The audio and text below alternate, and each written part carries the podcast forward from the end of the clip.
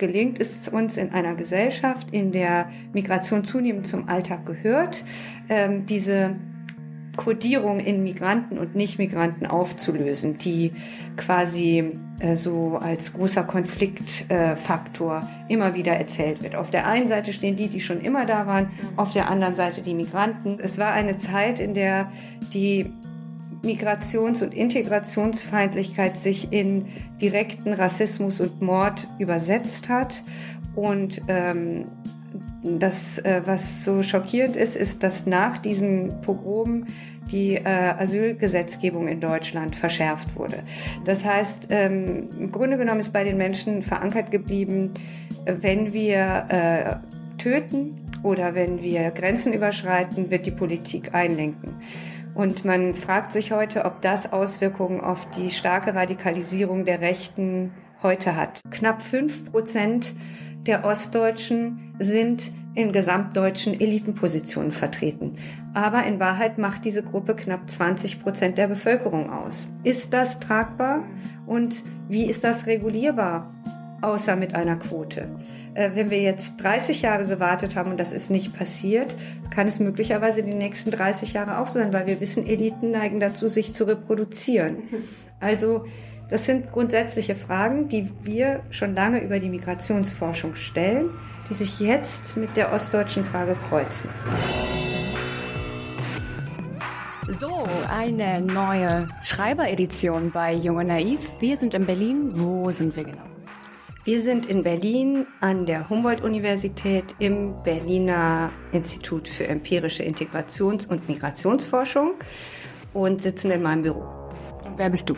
Ich bin Naika Forutan, ich bin hier Direktorin und ich bin Professorin an der Humboldt-Universität für Integrationsforschung und Gesellschaftspolitik. Aber ich soll sagen, ich bin gleichzeitig Leiterin des Deutschen Zentrums für Integrations- und Migrationsforschung. Das ist ein Zentrum, das viele unterschiedliche Migrationsforschungsinstitute zusammenführt, so auch dieses hier, wo wir gerade sitzen. Mhm. Und äh, das ist gefördert von dem Familienministerium. Liebe Hörer, hier sind Thilo und Tyler. Jung und Naiv gibt es ja nur durch eure Unterstützung. Hier gibt es keine Werbung, höchstens für uns selbst. Aber wie ihr uns unterstützen könnt oder sogar Produzenten werdet, erfahrt ihr in der Podcast-Beschreibung. Zum Beispiel per PayPal oder Überweisung. Und jetzt geht's weiter. Okay, kannst du uns erklären, warum du gleich beide Institute leitest. Hat es einen Vorteil? Äh, ja, na, es liegt einfach daran, dass dieses Institut hier an der Humboldt-Universität Teil des anderen Konsortiums ist.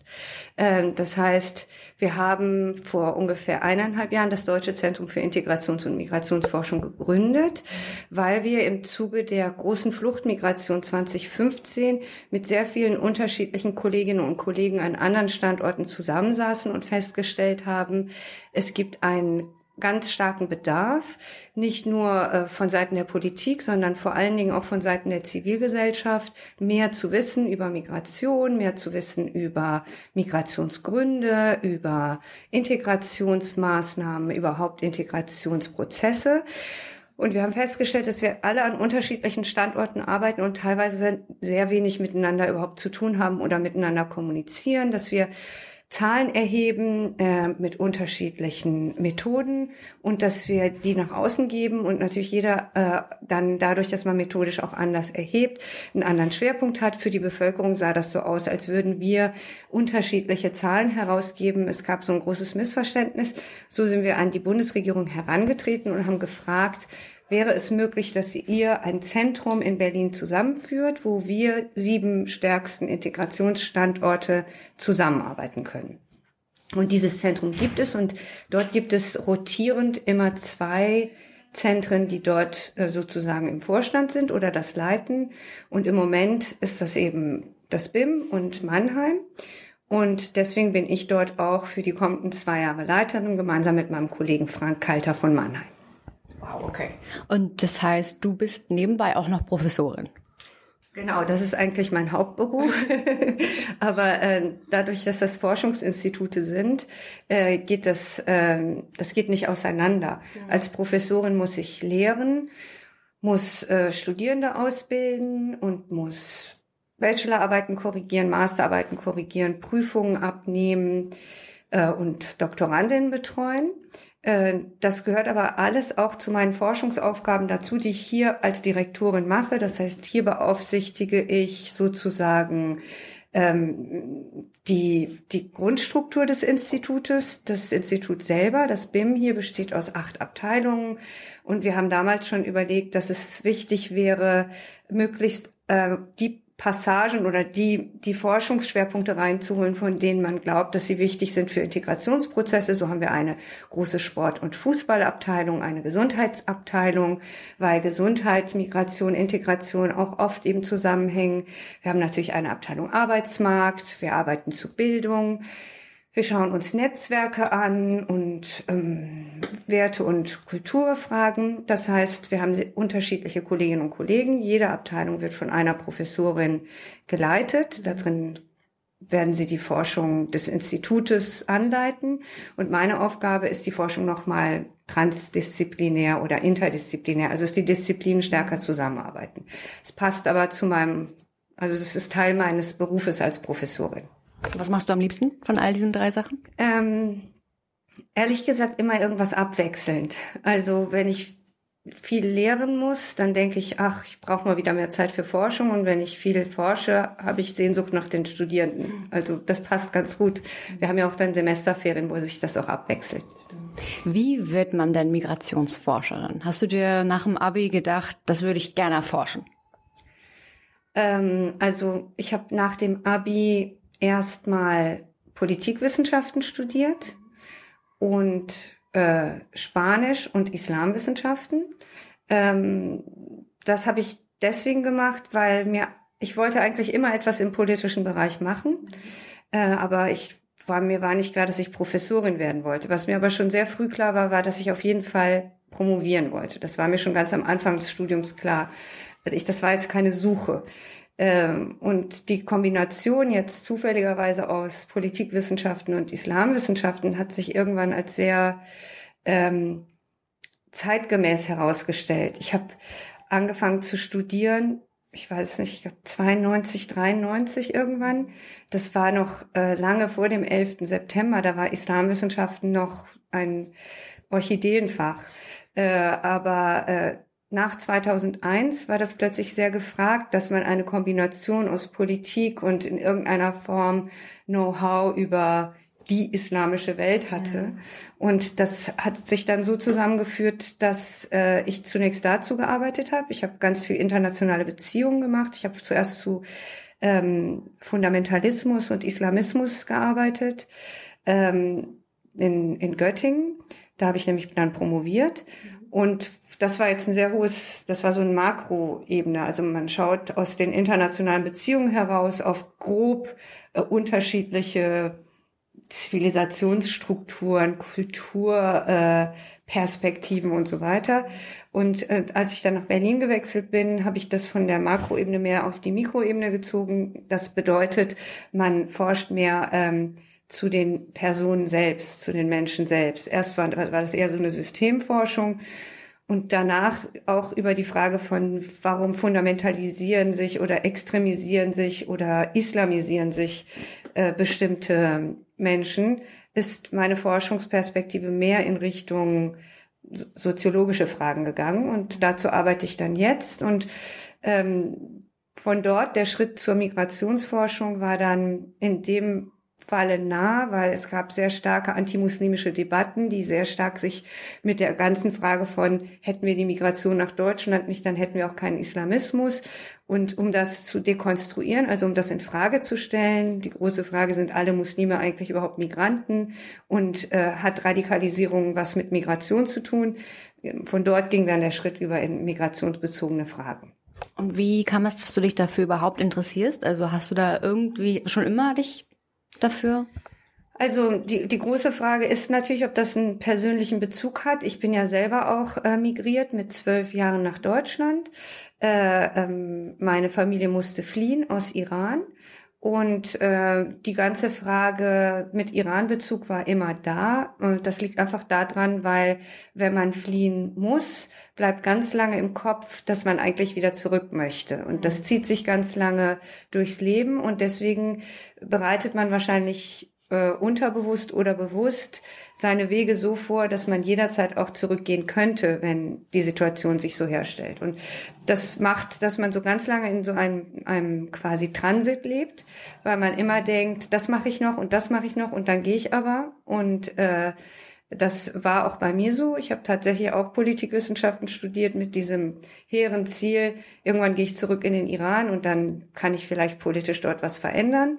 Und so hatte das schon immer eine, ich hatte immer die Idee, ähm, dass das mal passiert. Aber das hat sich ähm, nicht so eingestellt und so hat sich der Weg dann in die Professur eben darüber ergeben, dass ich in der Forschung weitergeblieben bin. Vielleicht mit diesem transitären Gedanken mhm. noch ein bisschen Forschung, das kann ich dann auch mit zurücknehmen und noch die Promotion, dann kann ich dort vielleicht, keine Ahnung, Ministerin werden, ja. was auch immer. Und äh, so ist der Weg dann in die Forschung dann so gewesen, dass ich dann da geblieben bin. Ich finde es super interessant, ähm, dass du das sagst, weil wann hat es dann bei dir so Klick gemacht, dass du nicht mehr zurück willst? Also ähm, also ich bin mit zwölf Jahren nach Deutschland gekommen und dann war ich ganz lange nicht mehr im Iran, weil wir nicht reisen konnten. Also weil es ja eben nicht, es war gefährlich zurückzureisen. Dann gab es irgendwann ein Amnestieabkommen, dann konnten viele Geflüchtete zurück. Und ich bin das erste Mal mit 25 Jahren dann zurückgegangen mhm. und habe auch geschaut, ob ich dort möglicherweise arbeiten könnte.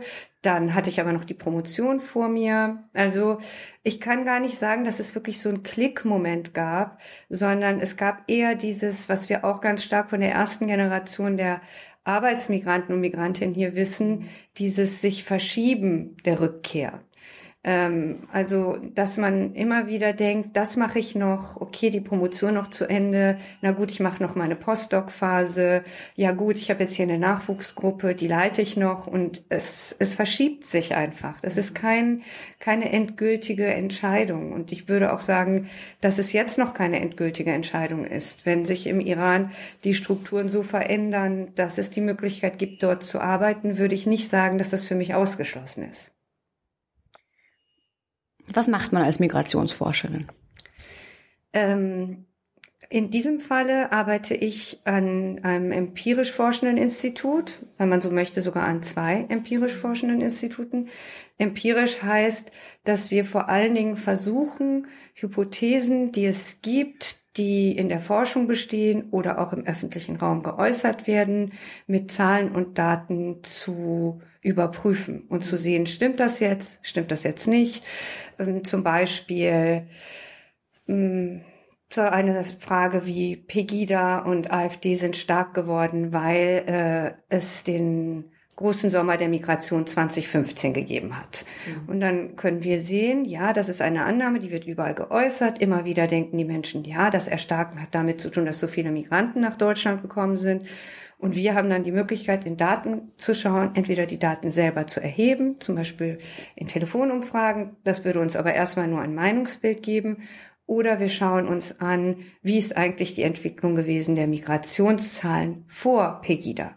Und dann können wir uns anschauen und uns fällt auf, zum Beispiel jetzt, Pegida, weil ich es gerade eben angeschnitten habe, äh, haben ihre großen Aufmarsch, diesen Moment, wo sie die Weihnachtslieder in Dresden auf dem Weihnachtsmarkt gesungen haben, das war im Dezember 2014. Die Fluchtmigration begann zwar in Europa schon früher, aber in Deutschland ist das ein Effekt, den wir in dieser Form erst 2015 und zwar im August, September zu spüren bekommen haben.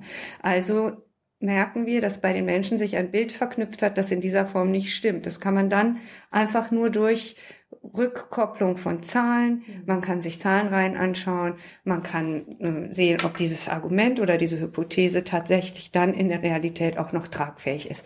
Das heißt nicht, dass wenn wir die Zahlen haben, wir diese Wahrnehmung der Menschen damit automatisch verändern können. Das haben wir auch schon festgestellt, dass wir hm. sehr viel erheben können und sehr viele Zahlen haben können, dass das aber das Bauchgefühl der Menschen nicht verändert. Damit müssen wir lernen, umzugehen. Wir müssen einfach verstehen, dass wir die Zahlen und Daten vielleicht besser transportieren müssen, vielleicht äh, nicht so komplex erklären, vielleicht ähm, in Geschichten einbinden.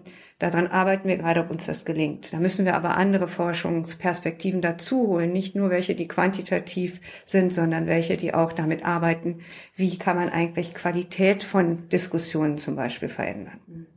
Zum Pegida-Thema kommen wir gleich nochmal. Ähm, was mich interessiert ist, dass Migration und Integration sind ja seit wirklich Jahrzehnten eigentlich in Deutschland ein Thema. Warum ist das jetzt in den letzten Jahren so hochgekocht und warum ist es so aufgeladen? Ähm, tatsächlich, wenn wir uns mal ähm, ansehen, diese ganze Frage von Migration, dann können wir so mehrere Etappen in diesem Thema ausmachen. Wir können sagen, wir hatten Anfang der 50er Jahre äh, die erste Einwerbung und Anwerbung von Migrantinnen und Migranten aus dem Ausland, aus den Ländern, die uns bekannt sind, Türkei, Griechenland, Italien, Spanien, Marokko. Und wir hatten ganz lange bis eigentlich in, in, bis zum Ende der 80er Jahre immer das Gefühl, die gehen wieder zurück. Also es waren keine Integrationsmaßnahmen getroffen, damit diese Menschen hier bleiben. Wir hatten Mitte der 70er Jahre einen sogenannten Anwerbestopp. Das gab es wegen der damaligen Ölkrise, wurde beschlossen, es sollen keine Migranten und Migrantinnen mehr angeworben werden. Und es gab dann ab dem Moment eine ganz große Rückführungskampagne. Die, die zurückgehen wollten, haben eine bestimmte Abfindung bekommen. Die, die blieben, denen ähm, wurde gesagt, ähm, es gibt bis zu einem bestimmten Zeitpunkt die Möglichkeit, die Familie nachzuholen. Und ab dann wird das sehr viel stärker reguliert. Äh, dann kamen sehr viele Familien. Ab 1976, ab diesem Anwerbestopp, kamen die Familien nach, weil äh, das ist etwas, worüber wir nachher auch sprechen können. Was passiert, wenn man Grenzen schließt? Mhm. Wenn man Grenzen schließt, sind diejenigen, die hier sind, die vorher immer noch reisen konnten und hier Geld verdienen konnten, dass sie den Familien bringen konnten, dann konnten sie wieder zurückkommen. Ab dem Moment, ab dem die Grenze für sie geschlossen ist, bringen sie ihre Familien hierher. Mhm weil sie nicht mehr die Möglichkeit haben, über ähm, quasi Open Border ein- und auszureisen. Ähm, und dann gab es also diese große Welle des Familiennachzuges äh, ab Mitte, Ende der 70er Jahre. Und 1989 gab es das erste ernstzunehmende integrationspolitische Papier, und dieses Papier war, hm, aber ich muss jetzt gerade nochmal überlegen, ob das nicht schon 1979 war. Das muss ich nachher nachgucken oder ihr blendet das ein. Entweder das war 79 oder 89. Das war ein Papier von dem damaligen äh, ersten Ausländerbeauftragten der Bundesregierung, der hieß Heinz Kühn. Mhm. Der hat dieses Papier geschrieben und hat dann gesagt, so, die Menschen gehen nicht mehr zurück, sie bleiben hier, also lasst uns über Integration nachdenken. Und ab dann kam sozusagen die zweite Welle dieser ganzen Integrationsmaßnahmen und gegen diese Integrationsmaßnahmen gab es ganz viel Widerstand. Also jetzt fällt es mir ein, es war 79, weil der Widerstand war in den 80er Jahren. Da kam diese große Bewegung, Deutschland ist kein Einwanderungsland und wird auch keines werden. Das ist eigentlich das, was Helmut Kohl damals sehr stark so, aber nicht nur er alleine, sondern es war ein sehr starkes Narrativ, Deutschland ist kein Einwanderungsland. Dann gab es aber trotzdem sehr viele einwanderungspolitische oder integrationspolitische Maßnahmen. Man hat in den Schulen diese Ausländerregelschulen aufgelöst. Man hat versucht, die Schulen zusammenzuführen. Man hat verstanden, wenn man die Kinder immer in gesonderte Klassen schiebt für Ausländer, wird es nicht so funktionieren mit dem, mit der Sprache. Es wird Sprachbarrieren geben, etc. Also hat man viele integrationspolitische Maßnahmen in den 80ern gehabt. In den 90ern gab es die Wiedervereinigung. Da erinnern wir uns Anfang der 90er an die starken migrationsfeindlichen Pogrome Rostock, Hoyerswerda, Mölln, Solingen. Äh, in dieser Zeit gab es also wieder so einen, wenn man so möchte, Rollback für die Integrationsfrage. Und ja. Also mal kurz für unsere Zuschauer, was ist in Rostock passiert? Ja, also am Anfang der 90er Jahre nach der Wiedervereinigung hat es ähm, sehr starke migrationsfeindliche ähm, Bewegungen innerhalb der deutschen Bevölkerung gegeben und zwar nicht nur in Ostdeutschland, wie man heute so äh, erinnert, weil man sagt eigentlich immer nur Rostock, aber es passierte auch in Westdeutschland, so zum Beispiel in Solingen.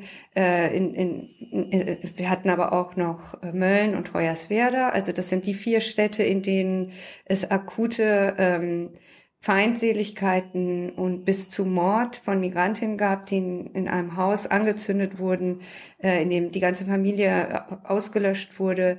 Eine türkeistämmige Familie in Rostock, was ein äh, Haus, in dem viele vietnamesische Geflüchtete gelebt haben, wo Menschen Brandsätze in das Haus geschmissen haben und die Bevölkerung hat draußen applaudiert. Also es war eine Zeit, in der die Migrations- und Integrationsfeindlichkeit sich in direkten Rassismus und Mord übersetzt hat. Und ähm, das, äh, was so schockierend ist, ist, dass nach diesen Pogromen die äh, Asylgesetzgebung in Deutschland verschärft wurde. Das heißt, ähm, im Grunde genommen ist bei den Menschen verankert geblieben, wenn wir äh, töten oder wenn wir Grenzen überschreiten, wird die Politik einlenken. Und man fragt sich heute, ob das Auswirkungen auf die starke Radikalisierung der Rechten heute hat. Diese Erinnerung an damals, dass man mit der Radikalisierung dazu beigetragen hat, dass sich der Asylparagraph verschärft hat und dass danach äh, es ganz viele Jahrzehnte in Deutschland keine Debatte über Flucht und Geflüchtete gab. Die Menschen sind dann quasi, wenn man so möchte, outgesourced worden in, in abgelegene Regionen. Es gab immer Geflüchtete in Deutschland, aber das Thema war war nicht mehr auf dem Tablett, weil es gab sowas wie Residenzpflichten, die eingeführt wurden. Die Geflüchteten durften bis auf einen sehr engen Umkreis äh, ihrer Unterkunft die Ortschaften nicht verlassen. Sie waren einfach abgeschoben und unsichtbar. Und das hat sich verändert, nachdem es hier, äh, und das war vor der Fluchtmigration 2015 tatsächlich, äh, nachdem es ähm, viele Geflüchtete in bestimmten Residenzen, das Wort ist im Grunde genommen äh, ein, wenn man so will, ein Euphemismus, das klingt, als wären die in einem Urlaubsort, ähm, die haben beschlossen, einen Sternmarsch zu machen auf Berlin und sind von unterschiedlichen Unterkünften aus, äh, und zwar, äh, ich weiß nicht mehr genau, wann das war, ich glaube 2012, ähm, sind die losgegangen und auf Berlin marschiert, um zu zeigen, wir sind hier, wir sind da, wir möchten diese Residenzpflicht nicht mehr. Also das Thema Flucht war schon vorher da, aber die, die ganze Frage wurde trotzdem nicht zu einem Politikum, bis es 2015 tatsächlich die, diese große Fluchtmigration von 1,8 Millionen Menschen ungefähr nach Deutschland gegeben hat zurück nochmal zu ähm, Rostock. Nach dieser ganzen Geschichte zum Beispiel gab es nichts, es gab keine Gesetze, die danach erlassen wurden, um irgendwie die Rechtsradikalisierung weiter einzudämmen oder so, weil du sagtest, es gab nur in die andere Richtung Gesetze, nichts. Doch, doch. Ja, okay.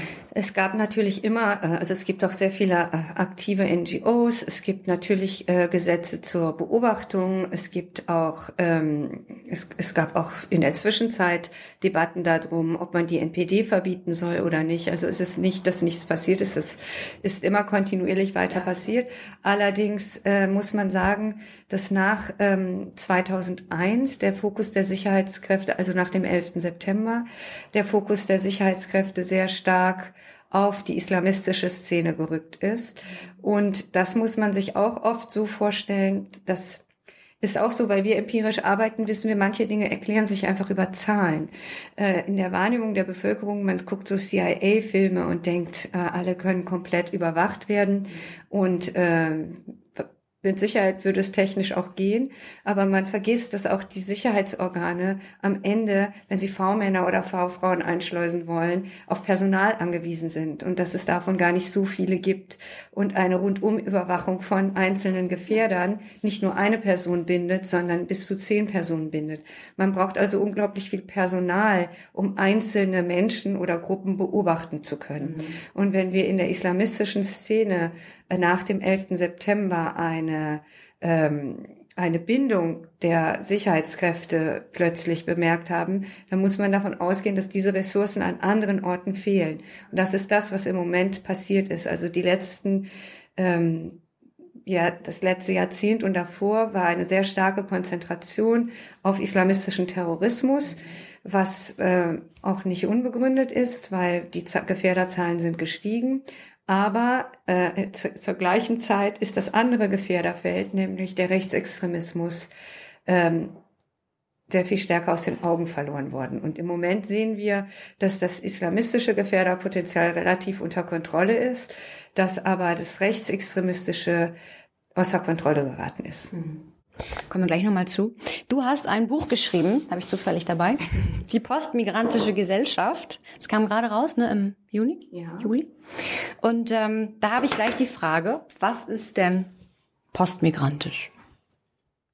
Also das Buch ähm, konzentriert sich vor allen Dingen nicht mehr, das, das dreht nicht mehr so um die große Frage, ist Deutschland ein Einwanderungsland? Das ist das, was ich eben gesagt habe, was in den 80er, 90er Jahren ganz, ganz, ganz stark diskutiert wurde. Ist Deutschland jetzt ein Einwanderungsland oder nicht?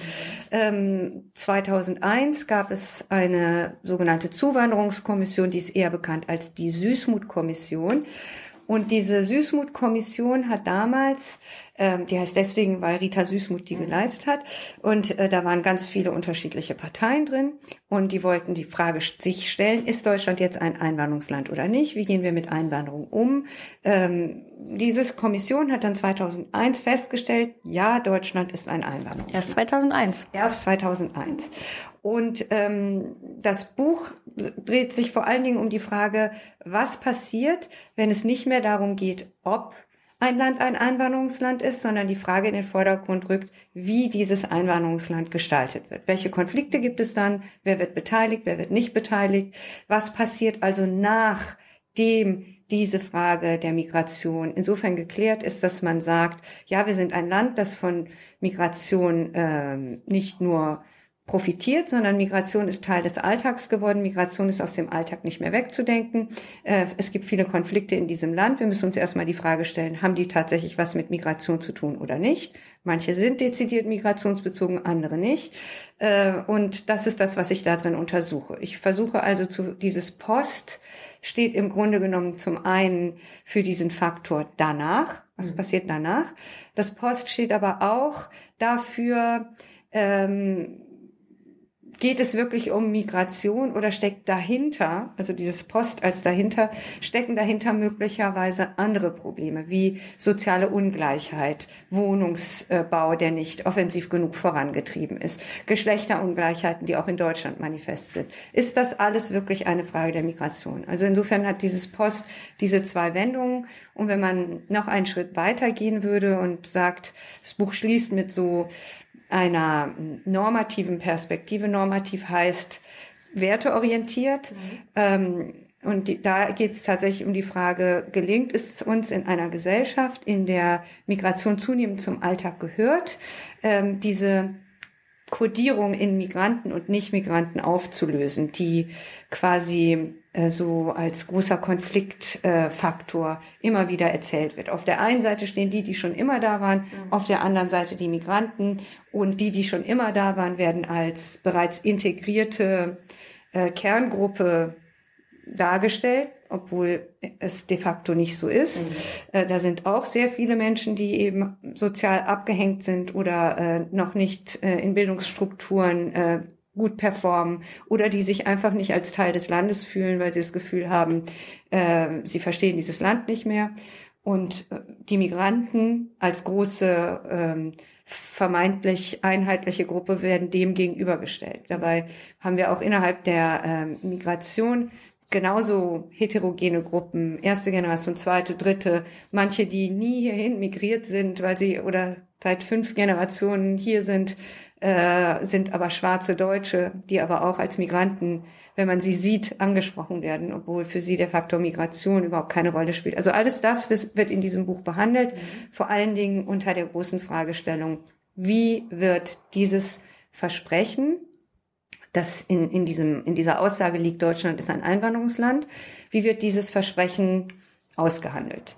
Und Warum sage ich, das ist ein Versprechen? Weil in dem Moment, in dem man anerkennt, dass dieses Land ein Einwanderungsland ist, erkennt man an, dass Migrantinnen und ihre Nachkommen politisch den anderen oder denen, die schon immer da waren oder den Herkunftsdeutschen, wie auch immer man sie dann benennt, politisch gleichgestellt sind. Und dieses Versprechen, das muss man erstmal einlösen, weil das ist ein, ein sehr ähm, großes Versprechen. Und äh, deswegen handelt sehr viel in diesem Buch von, von diesem Versprechen der pluralen Demokratie. Äh, und das mache ich damit auf. Äh, ich analysiere dieses Versprechen mit einer Grundgesetzposition. Mhm. Und äh, im Grundgesetz gibt es zum einen sehr viele Artikel, die ähm, beschreiben, dass Deutschland plural ist. Und äh, das ist was, was ich versuche in dem Buch herzuleiten, weil die meisten Menschen glauben oder in den Debatten, das ist wieder das, was ich dir am Anfang gesagt habe, es gibt ganz oft Vorstellungen und wenn wir dann reinzoomen in diese Vorstellungen und, und die mal äh, empirisch analysieren, stellen wir fest, die sind so nicht haltbar. Die Leute glauben zum Beispiel, dass Pluralität etwas ist, was erst mit Migration nach Deutschland gekommen ist. Oder sie glauben ganz oft, dass wir alle über Pluralität reden, hat was damit zu tun, dass man in den 80er Jahren eine Multikulti-Romantik aufgestellt hat. Das ist so ganz oft der Vorwurf, das ist was Neues, ihr nehmt uns unser Land, äh, das Land war nie ein Einwanderungsland. Äh, und dann kann man reinschauen und das habe ich gemacht mit dieser mit diesem kurzen Teil einer Grundgesetzbeobachtung und da kann man erkennen, dass das Grundgesetz, und das ist eben nicht erst in den 80ern entstanden, sondern 1949, dass dort schon die Vorstellung, dass das ein plurales Land ist, sehr verankert ist. In, in den zentralen Grundrechteartikeln, es gibt ja 20 Grundrechteartikel, ähm, da, die fangen schon an mit, die Würde des Menschen ist unantastbar. Das ist schon ein sehr pluraler Grundsatz. Da steht jetzt nicht drin, die Würde der Deutschen ist unantastbar oder die Würde der Männer ist unantastbar oder die Würde der großen Menschen ist unantastbar, sondern die Würde der Menschen ist, der, ist schon ein Pluralitätsgrundsatz. Meinungsfreiheit ist ein Pluralitätsgrundsatz. Also jeder darf seine Meinung sagen, heißt, das Grundgesetz will einen pluralen Meinungsraum oder Religionsfreiheit. Mhm. Mehrere Religionen dürfen nebeneinander und miteinander existieren. Und mein, das, worauf ich am meisten schaue, ist Artikel 3. Das, das ist der Gleichheitsgrundsatz. Und dieser Gleichheitsgrundsatz, der besagt zunächst mal, äh, die Rechte der Männer sind den Rechten, die Rechte der Frauen sind den Rechten der Männer gleichgestellt. Mhm. Das ist der erste Teil. Und der zweite Teil ist, kein Mensch darf aufgrund seiner Herkunft, seiner Religion, äh, seines Geschlechts, seiner sexuellen Identität etc. benachteiligt werden.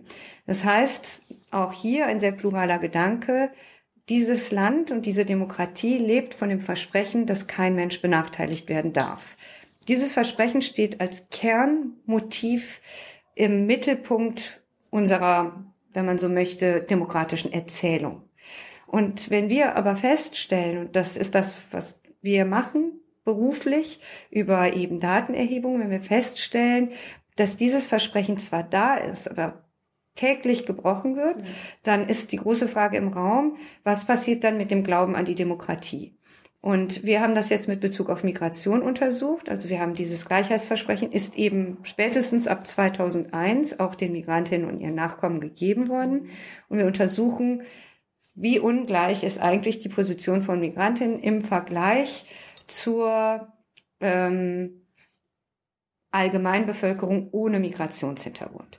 Wobei wir gerade in der Integrationsforschung ähm, sehr stark ähm, mittlerweile dazu gekommen sind, dass auch das eine falsche Fragestellung ist.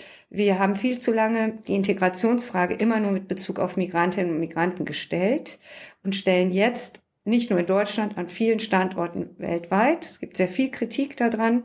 Äh, wir stellen fest, äh, Integration ist etwas, das betrifft nicht nur Migranten. Mhm. Im Grunde genommen ist Integration, wenn man es definiert, das versuche ich jetzt, ja. ja. weil ich glaube, dass es ganz hilfreich ist, wenn man eine einfache Integrationsdefinition hat. Ja, war meine Frage auch. Ja, ja. weil ähm, wir machen das ganz oft als Tests. Wir fragen die Menschen, was versteht ihr unter Integration? Und dann kommt ganz oft etwas mit Ausländer mhm. oder mit Migranten. Integration ist, wenn die Ausländer gut Deutsch sprechen, wenn die eine Arbeit gefunden haben. Integration ist, wenn sie ähm, Bildungsaufstiege haben oder wenn sie sich mit der Kultur des Landes, in dem sie leben, ähm, arrangieren. Okay? Dann merken wir, umgekehrt funktioniert das ganz gut, wenn wir die Menschen fragen, was ist eigentlich Desintegration? Also bei Integration verbinden sie es immer mit Ausländern oder Migranten. Wenn wir fragen, was ist Desintegration, kommen die gleichen Antworten, aber meistens nicht mit Bezug auf Migranten. Wenn die Leute überlegen, sagen sie, okay, jemand ist desintegriert, wenn er keinen Arbeitsplatz hat. Jemand ist desintegriert, wenn die Schulen äh, im Ort schließen, wenn die Schwimmbäder schließen, also strukturell, ja. Jemand ist desintegriert, wenn er keinen Zugang zum Gesundheitssystem hat oder wenn der Bus äh, nur noch alle drei Stunden fährt und der Bahnhof geschlossen wird, ist der Ort desintegriert. Also im Grunde genommen ist es ganz gut, die Frage der Integration über den Umweg Desintegration zu stellen, weil einem dann plötzlich auffällt, dass sehr viel mehr Menschen in diesem Land Bedarfe haben, die an die Politik adressiert werden müssen. Wenn ähm, man in einem Ort lebt, aus dem die ganzen jungen Menschen weggezogen sind, es dort keine Arbeit mehr gibt, die letzte Fabrik schließt und der Bus auch nur noch äh, zweimal am Tag fährt, ist dieser Ort nicht nur abgeschnitten, sondern auch die Menschen fühlen sich abgeschnitten. Sie fühlen sich desintegriert und sind es auch. Und wenn man Politik machen möchte, reicht es nicht mehr, Politik für eine spezifische Gruppe der Migranten in dem Falle zu machen, weil viele Migrantinnen und Migranten sind gar nicht desintegriert. Sie sind in guten Jobs, sie sind ähm, über Generationen hier, äh, sie sprechen perfekt Deutsch, sie brauchen die Integrationsfrage überhaupt nicht. Die Integrationsfrage muss an die gestellt werden, die im Grunde genommen Bedarfe haben, die überdeckt werden von diesem großen Migrationsthema die ganze Zeit. Mhm. Und weil ich dir versprochen habe, ich gebe dir eine einfache Definition. Ähm, wir arbeiten zum einen damit zu sagen, Integration, und die Definition ist nicht von mir, die ist von Klaus Bade, einem äh, der ersten Migrationsforscher in Deutschland, äh, und seinem Kollegen Michael Bommes. Äh, die haben damals gesagt, Integration ist der gleiche Zugang zu Ressourcen und Positionen in der Gesellschaft. Mit Ressourcen sind gemeint eben Arbeitsplätze, Ressourcen zu Bildung, Ressourcen zu äh, Ausbildung äh, und eben Teilhabe an Zugehörigkeit. Und das gilt für alle Menschen gleich. Also Integration als gleichberechtigte Teilhabe. Und wir haben hier eine Integrationsdefinition entwickelt, eben eine postmigrantische, weil wir sagen, Integration nur mit Bezug auf Migranten das ähm, reicht nicht mehr für Gesellschaften, die immer ungleicher werden. Äh, und wir definieren das mit einem Wort, dass man sich, also wir merken uns immer das Wort aktiv, A-C-T-I-V. Und aktiv steht als Akronym, also die Anfangsbuchstaben stehen für Anerkennung, Chancengleichheit und Teilhabe in Vielfaltsgesellschaften. So kann man sich das merken. Also mhm. Integration bedeutet Anerkennung, Chancengleichheit und Teilhabe in Vielfaltsgesellschaften herzustellen. Klingt abstrakt, ist aber ziemlich konkret, weil ähm, bei Anerkennung fangen wir damit an, dass wir sagen, zunächst müssen wir anerkennen, und das müssen wir forschen, wo die Lücken bestehen. Ja? ja? Also wir müssen anerkennen, dass es Ungleichheit gibt. Deswegen haben wir auch die große Forschung zu Ostdeutschland gerade gemacht. Äh, wenn wir die ganze Zeit sagen, nein, das gibt es nicht, das bilden sich die Leute an, dann ist das eine Nichtgewährung von Anerkennung, nämlich dass die Personen in ungleichen Positionen sind. Um das anzuerkennen, müssen wir erstmal von Positionengleichheit ausgehen, also von Artikel 3, und dann feststellen, welche Gruppen in der Gesellschaft sind sehr weit weg von diesem Versprechen. Damit fangen wir an. Also es ist eine Forschungsgrundlage. Chancengleichheit ist äh, eine politische Vorgabe. Das heißt, eine Demokratie muss sich bestimmte Zielsetzungen geben. Kennen wir auch schon. Agenda 2010 sind Zielsetzungen, die sich die Politik gibt. Ja, also man kann durchaus sagen, die Politik ist in der Lage zu sagen, bis dann und dann ähm, gibt es keine Masern mehr in Deutschland und ist in der Tat in der Lage, durch politische Maßnahmen das bis auf 99 Prozent zu regulieren. Äh, es gibt immer wieder Positionen, wo es nicht reguliert werden kann, aber ich will damit nur sagen, Chancengleichheit festzusetzen als politische Zielsetzung ist etwas, was mit Strukturmaßnahmen dann, wenn wir sagen Aufbau Ost, dann gibt es Strukturmaßnahmen. Wenn wir sagen, in den 70er Jahren hat man festgestellt, es gibt viel weniger Frauen, die Abitur machen und hat damals eine Bildungsreform angestrebt, ähm, weil die Kunstfigur, die man im Kopf hatte, hieß katholisches Arbeitermädchen vom Land. Also man hat festgestellt, die katholischen Mädchen, die Arbeitermädchen und die Mädchen vom Land machen deutlich weniger Abitur. Mhm. Also hat man eine Bildungsreform eingeführt und zehn Jahre später haben sich die Abiturzahlen angeglichen. Womit ich sagen, sagen will, es ist nichts Abstraktes. Chancengleichheit als Ziel zu definieren, kann man dann, man kann Bildungsziele setzen, Arbeitsmarktziele setzen und das politisch regulieren. Und das andere, also Anerkennung habe ich erklärt, Chancengleichheit habe ich erklärt, Teilhabe, das wäre äh, eine politische Maßnahme, die man über Quoten herstellen könnte. Mhm. Man könnte sagen, über zwei Legislaturperioden quotieren wir eine Parität von Frauen. wir quotieren, es gibt 20 Prozent Ostdeutsche in diesem Land, wir quotieren Ostdeutsche in Elitenpositionen. Findest du das hilfreich? Ich finde das sehr hilfreich. Ich glaube nicht, dass Quotierungen immer helfen.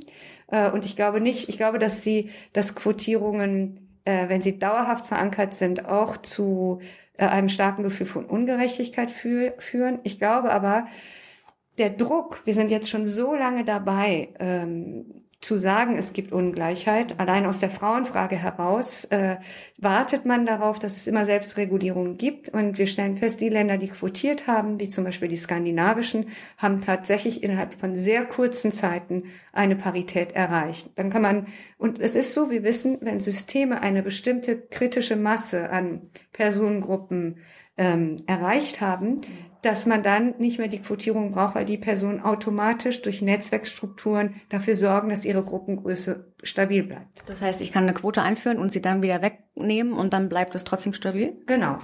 Ähm, und dadurch, dass es keine Quoten äh, in Deutschland ist die Quotenfrage eine sehr, sehr umkämpfte. Das wissen wir von der Frage der Frauenquote.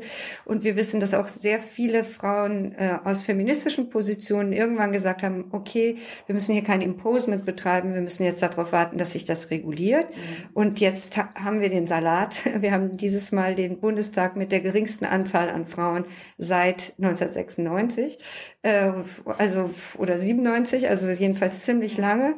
Und diese Vorstellung, dass das linear voranschreitet, die Frage der Emanzipation, ja. ist eine, die wir jetzt eben in Frage stellen müssen. Deswegen bin ich für eine konkrete ähm, Quotierung von marginalisierten Gruppen. Wir können ja schlecht von Minderheiten sprechen, zum Beispiel bei Frauen. Frauen sind 50 Prozent der Gesellschaft, aber marginalisierte mhm. Gruppe wäre dann das Wort. Mhm. Und äh, ich würde sagen, man kann das zwei Legislaturperioden testen evaluieren und dann sehen, ob es funktioniert hat. Vielleicht funktioniert es ja auch nicht, ja? aber äh, trotzdem ist es eine Hypothese oder ein, eine Annahme, dass das für eine moderne Integrationspolitik hilfreich wäre, auf diese drei Sachen Anerkennung, Chancengerechtigkeit und Teilhabe zu setzen und zwar für alle, ja. äh, für alle Gruppen in der Gesellschaft, die eben in ungleichen Positionen sind. Dann haben wir jetzt noch I und V. Nein, die sind im Grunde genommen nur, damit man weiß, wie der Kontext ist. So. Gut, okay. Ich habe die ganze Zeit eine Frage mir gestellt und zwar, ähm, wenn du sagst, was bedeutet Integration? Ich finde, da kommt man ganz schnell zu diesem Thema Leitkultur. Also vor allem konservative Menschen sagen immer, es gibt diese Leitkulturen, die sich irgendeine Person X einfügen muss. Gibt es überhaupt eine deutsche Leitkultur? Also darüber wird ja ähm, auch seit 2001 schon gestritten. Mhm. Ähm, ganz interessant, dass das ganze Thema mit der Leitkultur ist aufgekommen, als es im Jahr 2000 eine große Reform des deutschen Staatsbürgerschaftsrechts gab. Äh, bis zum Jahr 2000.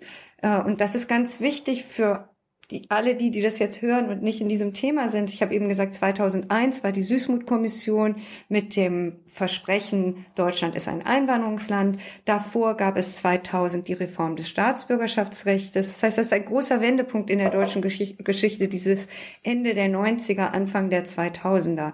Äh, weil du auch eingangs gefragt hast, äh, Integration, seit so vielen Jahren sprechen wir darüber. Ja, wir haben viele Jahre darüber gesprochen, aber eben eher mit der Idee, wir brauchen das nicht, weil die Leute gehen weg. Mhm. Dann, okay, wir brauchen es doch, aber wir haben es bekämpft. Und ab 2000 ist eher dieser Pragmatismus eingetreten.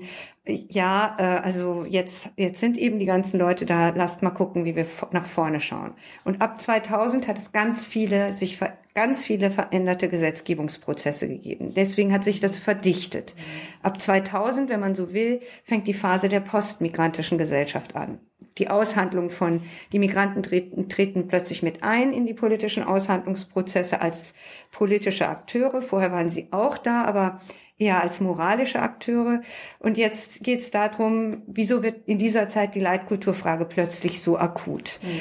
Ähm, Nochmal, 2000 Reform des deutschen Staatsangehörigkeitsrechts. Bis dahin galt ein Gesetz von 1913. Und dieses Gesetz von 1913 besagte, ähm, Deutscher ist, wer deutsche Vorfahren hat. Das heißt, wir hatten ein sogenanntes Blutsrecht mhm. in Deutschland. Das nennt sich Jus sanguinis.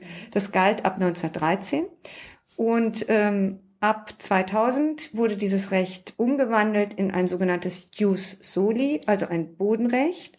Wer in Deutschland geboren wird, darf unter bestimmten Umständen die deutsche Staatsangehörigkeit annehmen. Also es wurde plötzlich gelockert, dass Deutschsein nicht mehr über Ahnenschaft, sondern Deutschsein über Erwerb von Staatsangehörigkeit möglich wurde. Das ist ja super spät. Warum kam denn das nicht? Also, warum dann 2000? Gab es da einen Anlass? Na, es wurde schon mit der rot-grünen Regierung ähm, direkt, ähm, also das war, ich war bis in 96, 97, mhm. ähm, in dieser Zeit kamen ganz viele Reformvorhaben auf. Man wollte eine doppelte Staatsangehörigkeit einführen, die damals ganz stark boykottiert wurde, vor allen Dingen ähm, aus Hessen. Ähm, und diese Reform konnte, wurde gekippt, man, es, die Idee war draußen, aber die Frage der Zugehörigkeit von Migrantinnen und Migranten war stark im politischen Raum. Ja? Ähm, und es war nicht plötzlich 2000, sondern es war so, wie ich gesagt habe, das Kühn-Memorandum 1979, das die Frage gestellt hat, wie gehen wir damit um, mit Zugehörigkeit und Integration. Dann ein ganzes Jahrzehnt, in dem diese Frage von vielen politischen Gruppen aufgenommen wurde, von anderen negiert wurde ich habe es eben gesagt, Deutschland ist kein Einwanderungsland, sagte Helmut Kohl. Also brauchen wir auch keine Integrations- und Migrationsmaßnahmen. Also es gab ein Jahrzehnt der politischen Kämpfe um diese Frage. Und ähm, die Reform des deutschen Staatsangehörigkeitsrechts war im Grunde genommen ein Symbol. Es war aber auch ein Eintritt in die Moderne. Äh, fast alle Staaten der Welt haben dieses Bodenrecht. Also dass es dieses Blutsrecht gibt, das sind sehr viel weniger Staaten, die das so noch verfechten. Waren wir da spät dann? Äh, ja, ja. Äh, wir waren spät. Wir waren in Deutschland mit vielen Sachen spät, was aber ähm, auch positiv sein kann. Man kann dann aus den Fehlern der anderen lernen. Mhm. Also äh, es ist vielleicht eine eher beobachtende Art, eine zögerliche Art, aber danach viel, wird auch vieles nochmal vielleicht besser aufgesetzt. Ähm, also insofern diese Reform wurde eingeführt und plötzlich gab es ähm, ganz viel mehr Deutsche. Deutsche, die aber früher Ausländer waren. Hm. Das hat dazu geführt, dass äh, Friedrich Merz damals diese große Aussage mit der Leitkultur getätigt hat, mit dem ganzen Hintergrund, denkt bloß nicht, wenn ihr einen deutschen Pass habt, seid ihr automatisch schon Deutsche. Dazu gehört noch viel mehr, nämlich eine Leitkultur. Das Interessante ist, dass eine Debatte um Leitkultur grundsätzlich nichts Schlechtes hat. Ja, mhm. das ist durchaus legitim. Ich habe eben auf das Grundgesetz gezeigt. Wenn man so möchte, kann man sagen, das Grundgesetz ist die große Frage der Leitkultur in Deutschland. Mhm. Es gibt bestimmte Leitplanken vor. Die Würde des Menschen ist unantastbar. Es soll äh, eine Meinungsfreiheit für alle geben. Es soll Religionsfreiheit für alle geben. Das ist eine Leitkultur, an der wir uns orientieren sollten. Mhm. Die Leitkultur, wie sie aber von Friedrich Merz präsentiert wurde, mit diesem Zusatz, es braucht eine deutsche Leitkultur, hat dazu geführt, dass man plötzlich aufgemacht hat, alle ethnischen Deutschen sind integriert und haben diese Leitkultur und alle Migranten stehen erstmal unter Generalverdacht, diese Leitkultur nicht zu haben. Mhm. Also nochmal, um das empirisch zu zerpflücken, braucht man nicht viel. Man muss sich nur fragen, hat Beate Zschäpe und Uwe Mundlos und Uwe Böhnhardt sich an die deutsche Leitkultur gehalten? Ja. Äh, wahrscheinlich nicht. Ja. Mhm. Äh, trotzdem wird die Frage nicht an diese Leute adressiert. Es wird nicht an die Leute adressiert, die Hassattacken auf Politiker fahren. Es wird nicht an die Leute adressiert, die ähm, in, in, in rechtsextremen Gruppen ähm, sich aktiv gegen das Grundgesetz stellen. Die Frage die wird adressiert pauschal an Migrantinnen und Migranten. Und deswegen denke ich, auch das braucht eine postmigrantische Perspektive. Also man muss über die Trennung zwischen Migranten und Nicht-Migranten hinaus gelangen, mhm. wenn man moderne Gesellschaften beschreiben will. Weil eine Leitkultur, an der wir uns alle orientieren, das ist durchaus eine Debatte, die wir führen können. Äh, wenn wir sagen, wir möchten vielleicht für uns ein Leitbild, vielleicht ist Leitbild das bessere Wort, weil ein Leitbild weist in die Zukunft. Ähm, vielleicht möchten wir gemeinsam ein Leitbild definieren oder gemeinsam darüber sprechen, was ein Leitbild sein könnte, an dem wir uns politisch orientieren oder an dem wir uns als Staatsbürgerinnen orientieren. Die Franzosen haben ein Leitbild, das heißt äh, Freiheit, Gleichheit, Brüderlichkeit. Und äh, ein Leitbild heißt nicht, dass das empirisch schon passiert ist. Es ist nur eine Guideline, etwas, ja. wo man hin möchte, woran man sich als Land, als Gesellschaft, als politische Klasse misst.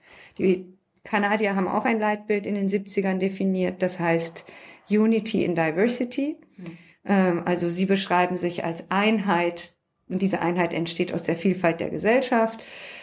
Die USA haben ein Leitbild, das heißt ähm, Nations of Immigrants. Die beschreiben das mit einem sogenannten Melting Pot. Jetzt sprechen sie nicht mehr so sehr von Melting Pot, weil sie nicht mehr so in Assimilation denken. Jetzt sprechen sie von Vegetable Soup. Also, also man erkennt noch die Einzelteile, aber es ist ein großes Ganzes. Und Deutschland ähm, hat halt kein Leitbild in der Form für mhm. sich definiert. Man könnte überlegen, ob vielleicht ähm, Einigkeit und Recht und Freiheit möglicherweise ein Leitbild sein könnte und müsste dann die Einzelteile definieren, inwiefern das inklusiv gedacht wird. Mhm. Wenn wir sagen, Einigkeit kann entstehen dadurch, dass wir die, diese vielfältige Struktur akzeptieren, ist das eine andere Perspektive auf Einigkeit, als wenn wir sagen, Einigkeit entsteht nur, wenn äh, die Herkunftsdeutschen äh, zusammen einen Kern bilden. Also wir könnten ganz viel diskutieren über Leitbilder, Leitmotive, Leitkultur. Mhm. Äh, und ich glaube, dass das Wichtige dabei ist, dass wir uns in der Vorstellung einig sind, dass wir etwas diskutieren, das aspirativ ist, also nach vorne zeigt. Mhm. Und Leitkultur ist bis jetzt in seiner Diskussion immer rekonstruktiv gewesen. Das heißt, ja. es hat nach hinten gezeigt. Wie sind wir das geworden, was wir sind? Und ein Leitbild könnte aber die Frage stellen, wie werden wir das, was wir eigentlich sein wollen? Und das wären zwei ganz unterschiedliche Perspektiven. Das stimmt. Ähm ich habe mich gefragt, wenn du sagst, wir müssen eigentlich, also wenn das in dem Buch so ein bisschen die These ist, dass man eigentlich hinter Migration schauen muss und hin zu sozialer Teilhabe, Chancengleichheit, Gerechtigkeit. Ähm, macht man sich das dann nicht als Migrationsforscher eigentlich ein bisschen einfach, wenn man sagt, das ist dann ein Thema, was ich jetzt an die, weiß ich nicht, an die Armutsforscher weitergebe? Ja, ähm, in der Tat äh, haben wir das jetzt schon ausgeweitet. Wir haben nämlich äh, die Frage von Migration auch nochmal gestellt in einer Studie, wo wir versucht haben zu sehen, gibt es eigentlich äh, Vergleichsgrundlagen zwischen äh, der großen Migrationsfrage in Deutschland und der Frage um Ostdeutschland. Mhm. Warum, und ich finde deine Frage sehr, sehr relevant, ähm, warum ich glaube, dass das trotzdem bei uns äh, liegen muss. Ähm, in der, ich bin jetzt Professorin für Integrationsforschung tatsächlich, weil ich glaube, dass die Armuts- und Ungleichheitsforschung sich besonders konzentriert auf zwei Felder, nämlich strukturelle und soziale Ungleichheit. Mhm. Ähm, und in der Migrationsforschung bringen wir noch zwei weitere Felder dazu, nämlich kulturelle und im Grunde genommen, wenn man so möchte, emotional identifikative Ungleichheit. Mhm. Das ist, sind ähm, ähm, wir arbeiten immer mit dieser Vier-Felder-Matrix. Wenn die Menschen uns fragen, wie untersucht ihr eigentlich Integration, dann haben wir diese vier Felder, strukturelle, soziale, kulturelle, identifikative Integration. Mhm. Bei den strukturellen, das wissen die meisten Menschen, was das ist und was wir da untersuchen, nämlich Bildungsverläufe, Arbeitsmarktverläufe, Zugang zu Wohnraum, Zugang zum Gesundheitssystem. Das sind so die Strukturfragen der Gesellschaft, wo man Strukturkomponenten eben politisch verändern kann oder Zugang haben kann. Das kann man eigentlich relativ leicht messen. Äh, dann kommt die Frage der sozialen Integration. Das kann man auch durch Erhebungen und Umfragen, weil du am Anfang gefragt hast, wie arbeiten wir? Ich glaube, jetzt kann ich das nochmal deutlicher machen. Ähm, zu, zu der Frage der sozialen Integration messen wir sowas wie Kontakte. Ähm, welche Kontakte haben Menschen mit anderen Menschen, die zum Beispiel muslimisch sind oder einen Migrationshintergrund haben? Zählt ihr dann so richtig durch? Äh, wir fragen das äh, durch Telefoninterviews repräsentative. Wie viel Kontakt haben Sie? Und dann können die Menschen sogar sagen, bis zu fünf Freunde oder in meinem Arbeitsumfeld oder gar keinen Kontakt oder meine Nachbarn sind.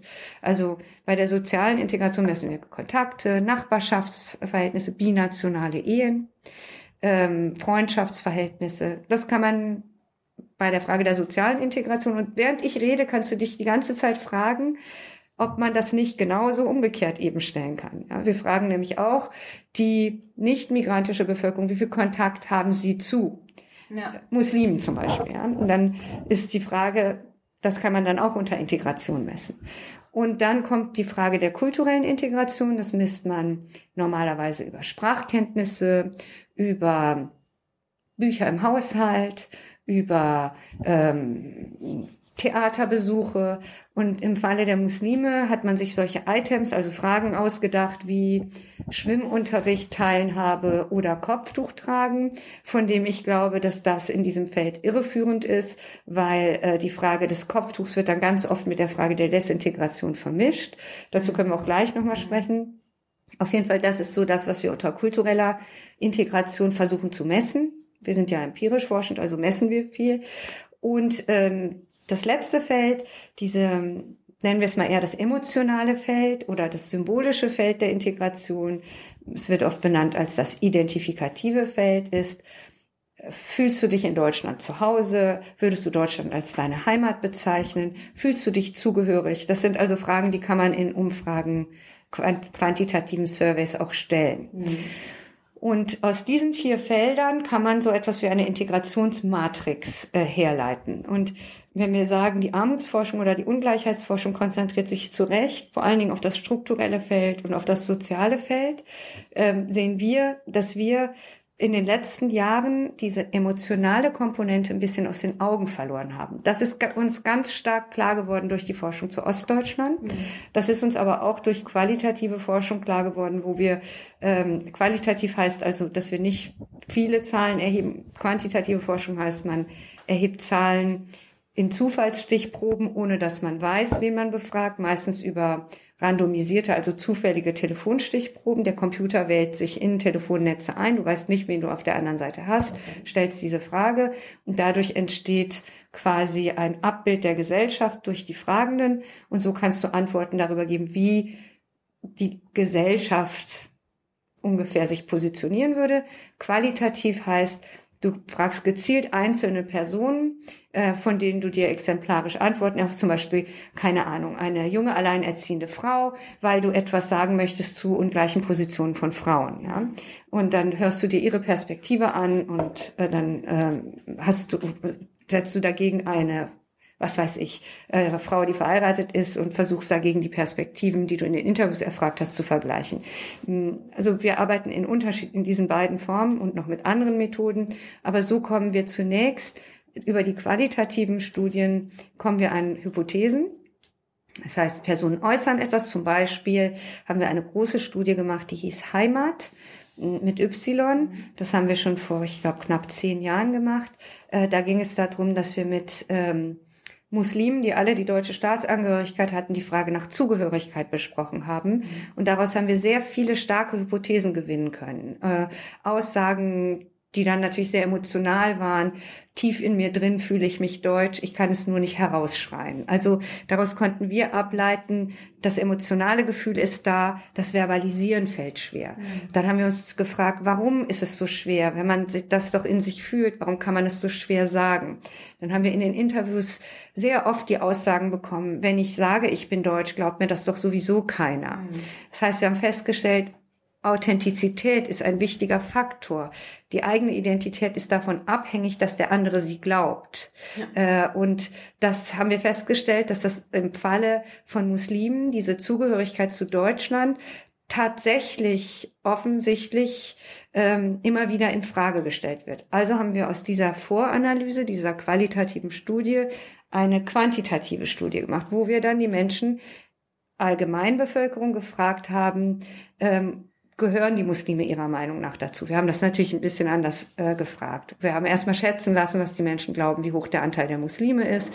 Der Anteil liegt bei ungefähr fünf Prozent. In den Schätzungen haben wir festgestellt. 20 oder so, ne? Teilweise 20. Also auf jeden Fall haben wir festgestellt, 70 Prozent der Bevölkerung überschätzt die Zahl. Also allein das schon, dass sehr viele Mismatches entstehen, also zwischen dem, was wir real haben und dem, was die Menschen glauben. Und wir haben eine Befragung gemacht, wo wir dann äh, gefragt haben, in dieser, in dieser Befragung, die hieß damals Deutschland postmigrantisch, ähm, die ist auch im Internet abrufbar, die kann man ganz gut durchlesen, weil wir uns bemüht haben, die Ergebnisse sehr klar und deutlich zu erklären, so dass sie auch breit verstanden wird. Wir haben zum Beispiel gefragt, ähm, sind Muslime aggressiver als wir? Oder sind äh, muslimische Eltern genauso bildungsinteressiert wie wir? Und als wir die Frage damals hier gebaut haben, haben wir gedacht, oh Gott, man wird uns am Telefon auslachen. Jeder wird sagen, wer ist denn hier wir? Ähm, und dann haben wir festgestellt, von über 8000 Befragten haben, ich weiß nicht wie viel, 80 zurückgefragt, äh, was meint ihr eigentlich mit wir? Alle anderen hatten ein wir im Kopf. Mhm. Und wir haben nämlich danach nachgefragt, nachdem sie die Fragen beantwortet haben, wen hatten sie eigentlich im Kopf, als sie eben wir gesagt haben? Und dann haben wir festgestellt, dass die meisten Menschen geantwortet haben, naja, wir Deutschen, die deutsche Gesellschaft oder die deutsche Bevölkerung. Und das, mhm. daraus konnten wir schließen, dass offensichtlich muslimisch sein und deutsch sein für sehr viele auseinandergeht. Dass es nicht Teil desselben sein kann, dass man nicht gleichzeitig muslimisch und deutsch sein kann. Wobei zu der Zeit, als wir die Erhebung gemacht haben, ähm, das war vor der Fluchtmigration, äh, bereits die Hälfte der in Deutschland lebenden Muslime auch schon Deutsche waren, die deutsche Staatsangehörigkeit hatten. Also so arbeiten wir und so können wir feststellen, ob die Hypothesen, die die Menschen in einem qualitativen Interview äußern, ob das nur ihre eigene Wahrnehmung ist oder ob es dafür tatsächlich begründete, ähm, äh, ob es einen Widerhall gibt in der Bevölkerung. Und wir haben das vorgestellt und viele haben uns gesagt, na ja, Muslime und Deutsche, das sagt man ja auch so, ähm, das ist ja automatisch verankert, das muss noch nichts heißen. Und dann haben wir ist das, was wir überlegt haben, zurückzufragen, stellt euch mal vor, weil man, die Menschen hätten ja auch eine et, etwas konsistenter antworten können. Sie hätten sagen können, als wir sie gefragt haben, an wen haben sie gedacht, bei dem wir, mhm. hätten sie ja sagen können, an uns nicht Muslime. Ja, es gibt ja, ja komplementäre, also Kategorien, die passen. Ja. Oder an uns Christen. Aber an uns Deutsche, das zeigt das Widerspruchspaar. Wenn ich jetzt dich fragen würde, ähm, Männer sind aggressiver als wir und du würdest zustimmen und ich würde dich zurückfragen, an wen hast du denn jetzt gedacht bei dem wir? Und du würdest sagen, an uns Christen, dann würde einem auffallen, dass die, es gibt eine komplementäre Kategorie zu Männern und es gibt eine komplementäre Kategorie zu Muslimen. Aber das ist in dem Fall nicht Muslime und Deutsche.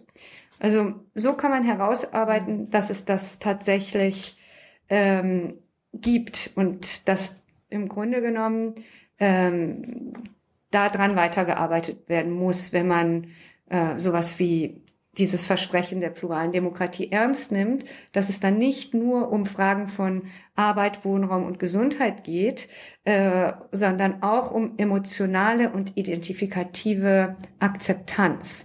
Es ist so wie in der Pflege sauber, satt und trocken eben nicht ausreicht. Und warum glaubst du, ähm, ist das immer noch so, dass man das noch nicht zusammenbringt im Kopf? Also was gibt es da für Gründe? Gibt es da auch irgendwie kulturelle Prägungen, die einfach da noch in eine falsche Richtung geht?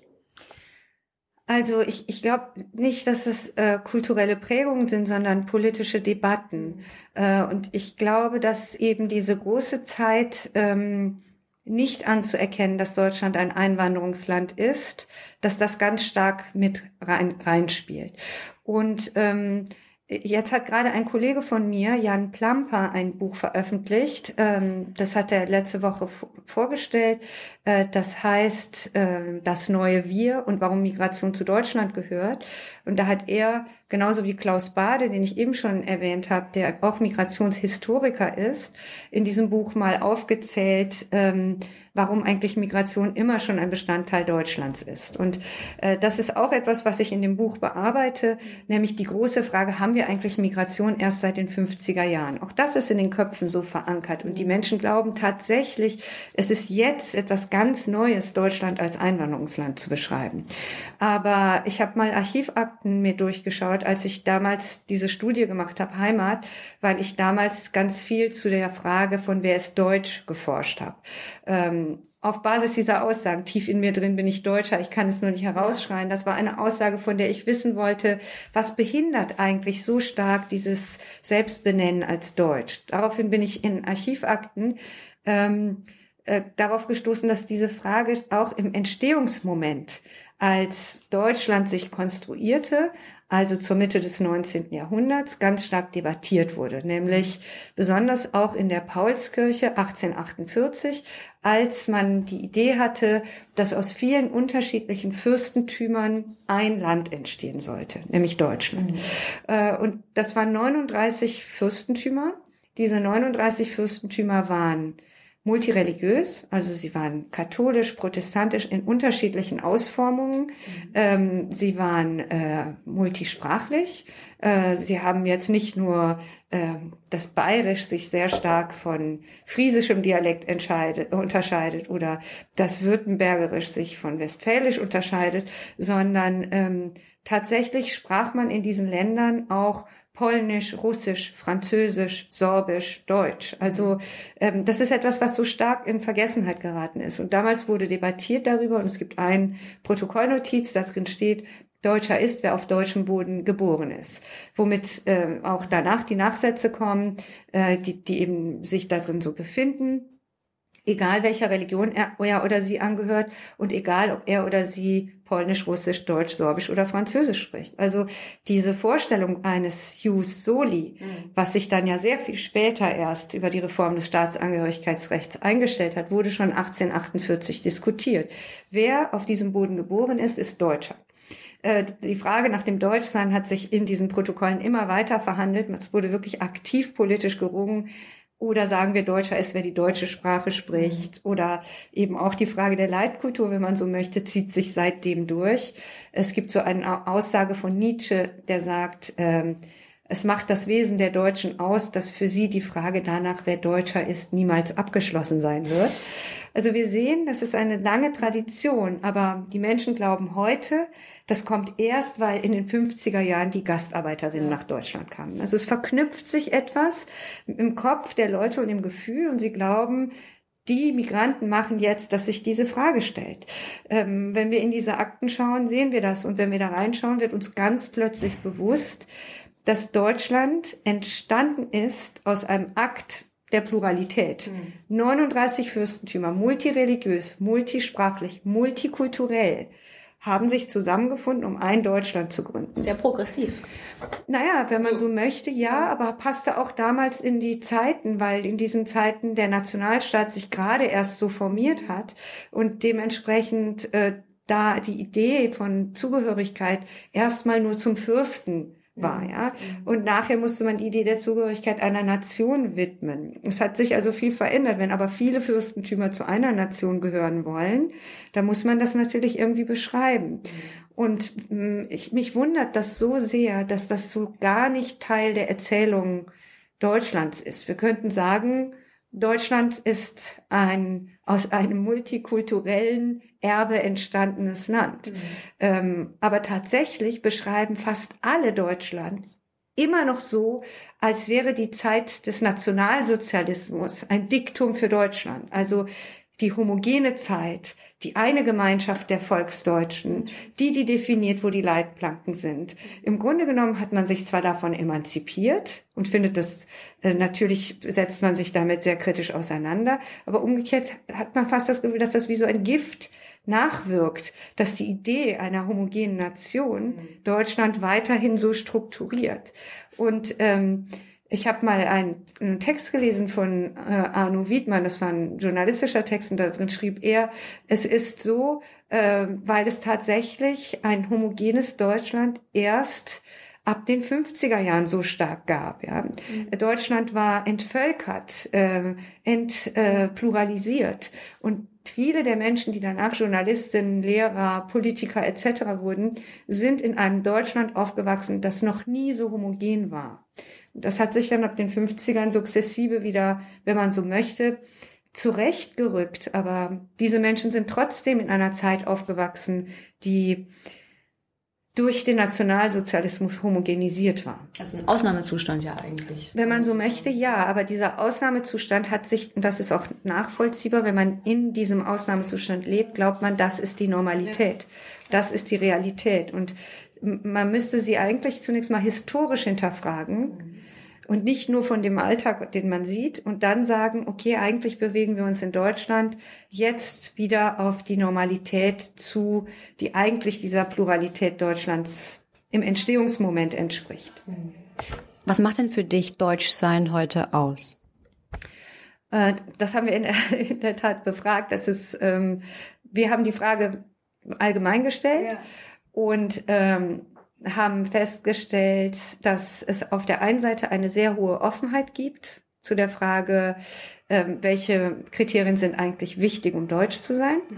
Da haben wir festgestellt, die meisten Menschen, also fast 100 Prozent, sagen, die deutsche Staatsangehörigkeit zu besitzen. Mhm. Das ist interessant, weil wir haben die Studie 2014 durchgeführt da gab es gerade mal 14 Jahre die Reform des Staatsbürgerschaftsrechts. Daran kann man erkennen, dass es gar nicht so lange Zeit braucht, damit sich in den Köpfen der Menschen etwas umsetzt. Mhm.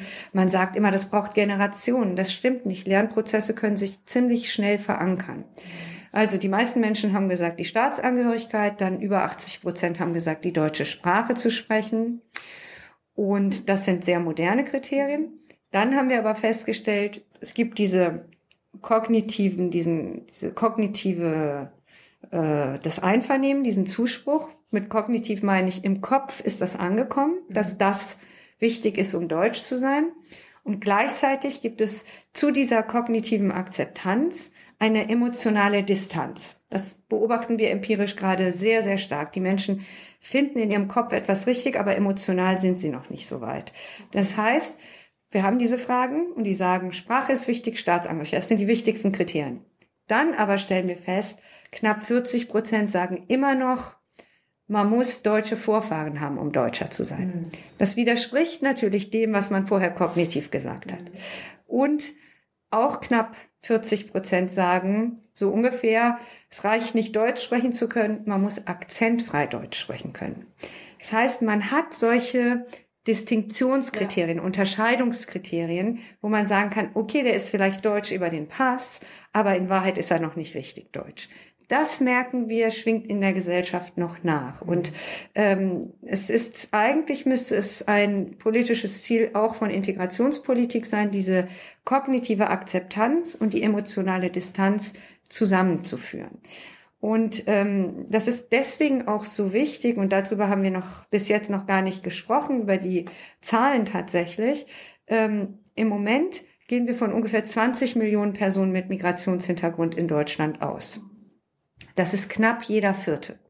Jede vierte Person in diesem Land hat schon einen Migrationshintergrund. Wenn wir aber reinzoomen in die Jugend und uns die Zahlen anschauen für die schulpflichtigen Kinder, da sind es schon knapp 40 Prozent. Mhm knapp 40 Prozent der Heranwachsenden, die spätestens, wenn sie jetzt gerade eingeschult sind, sechs, in zwölf Jahren wer, wer, werden wählen können, werden auch den Gedanken der Republik verändern, was Deutsch ist und was nicht. Wenn bald jede zweite jedes zweite Kind einen Migrationshintergrund haben wird, wird sich die Frage nach dem Deutschsein einfach nicht mehr nach dieser homogenen Vorstellung von Vorfahren beantworten lassen, weil das ist die Realität in diesem Land. Und glaubst du, dass man das dann auch hinter sich lassen kann? Also diese Unterteilung in Migrationshintergrund ohne Migrationshintergrund, dass man, weil irgendwann, wenn das alle haben, ist das dann hinfällig? Also das ist eigentlich das, äh, was in diesem, dieser postmigrantischen Perspektive so dieser normative Gedanke ist, von dem ich dir am Anfang gesagt habe, nämlich diese Kodierung, ja. dieses Binärkodieren in 0 und 1. Mhm. Also man ist gewohnt, im Kopf sehr stark binär zu kodieren. Mann, Frau, äh, Ossi, Wessi, äh, Migrant, äh, Deutscher, ja, wobei viele der Personen mit Migrationshintergrund natürlich auch deutsch sind. Also diese Kodierung zu hinterfragen ist auch ein Teil, ähm, den ich in diesem Buch ähm, bearbeite ähm, und den ich einfach auch in die Zukunft verlagere. Äh, ich glaube nicht, dass es nur eine demografische Frage ist. Also ich glaube nicht, dass es sich nur über die Zahlen auflösen lässt. Äh, wenn wir sagen, irgendwann ist die Mehrheit äh, mit Migrationshintergrund, dann stellt sich die Frage nicht mehr. Hm, dann müssen wir uns immer daran erinnern, ähm, Frauen waren schon immer die Hälfte der Bevölkerung aber sie können erst seit 100 Jahren wählen. Das heißt, eine einfache Quantität, also selbst wenn die, die Zahlen mehr sind, wir können in Irak schauen, da war immer eine große Mehrheit war äh, sunnitisch, äh, dann gab es aber schiitische äh, äh, Regierungen und umgekehrt, wenn, wenn wir Mehrheitsverhältnissen haben, in, oder in Irak war es umgekehrt, da, der, da war es eine sunnitische Diktatur und eine schiitische Bevölkerungsmehrheit, in Syrien umgekehrt eine sunnitische Bevölkerungsmehrheit und ein alevitischer oder wenn man so möchte, im weitesten Sinne schiitischer Diktator. Das heißt, eine kleine Gruppe impost einer größeren, größeren Gruppe ihre Diktatur. Das hat es in, in der Geschichte immer gegeben. Äh, das heißt also einfach nur die Zahlenverhältnisse werden nichts verändern. Mhm. Äh, es ist eher ein politisches Verständnis von dem ich glaube, dass das in Deutschland eben grundgesetzlich schon Tradition hat, dass man diese Frage der Gleichheit und die Frage von Deutschsein eben pluraler beantwortet. Hm. Du hast im Taz-Interview, glaube ich, letztes Jahr gesagt, dass deine Kinder sich jetzt wieder als Ausländer sehen, wohingegen du gesagt hast, als du jünger warst, du willst eine neue Deutsche sein. Kannst du mhm. das erklären? Ich finde das sehr interessant. Ja, ähm, wobei ich sagen muss, ähm, alles verändert sich über die Zeit und über die Generation. Und ich gehöre jetzt, wenn man so möchte, zur ähm, anderthalbten Generation. Ich bin als Kind mit zwölf Jahren nach Deutschland migriert. Ähm, ich habe also Migrationserfahrung selbst. Ähm, so kategorisiert man auch, wenn man Migration immer analysiert. Ähm, sind die jetzt mit Migrationserfahrung, ohne Migrationserfahrung, so wird auch nochmal passieren Einteilung.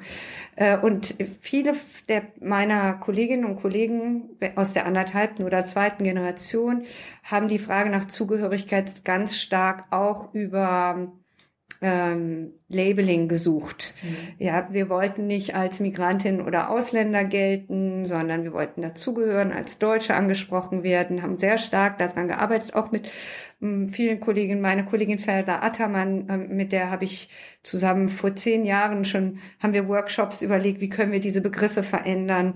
Äh, und sie hat auch jetzt gerade ein Buch geschrieben, in dem sie äh, die, äh, eben sagt, ich bin von hier, hör auf zu fragen.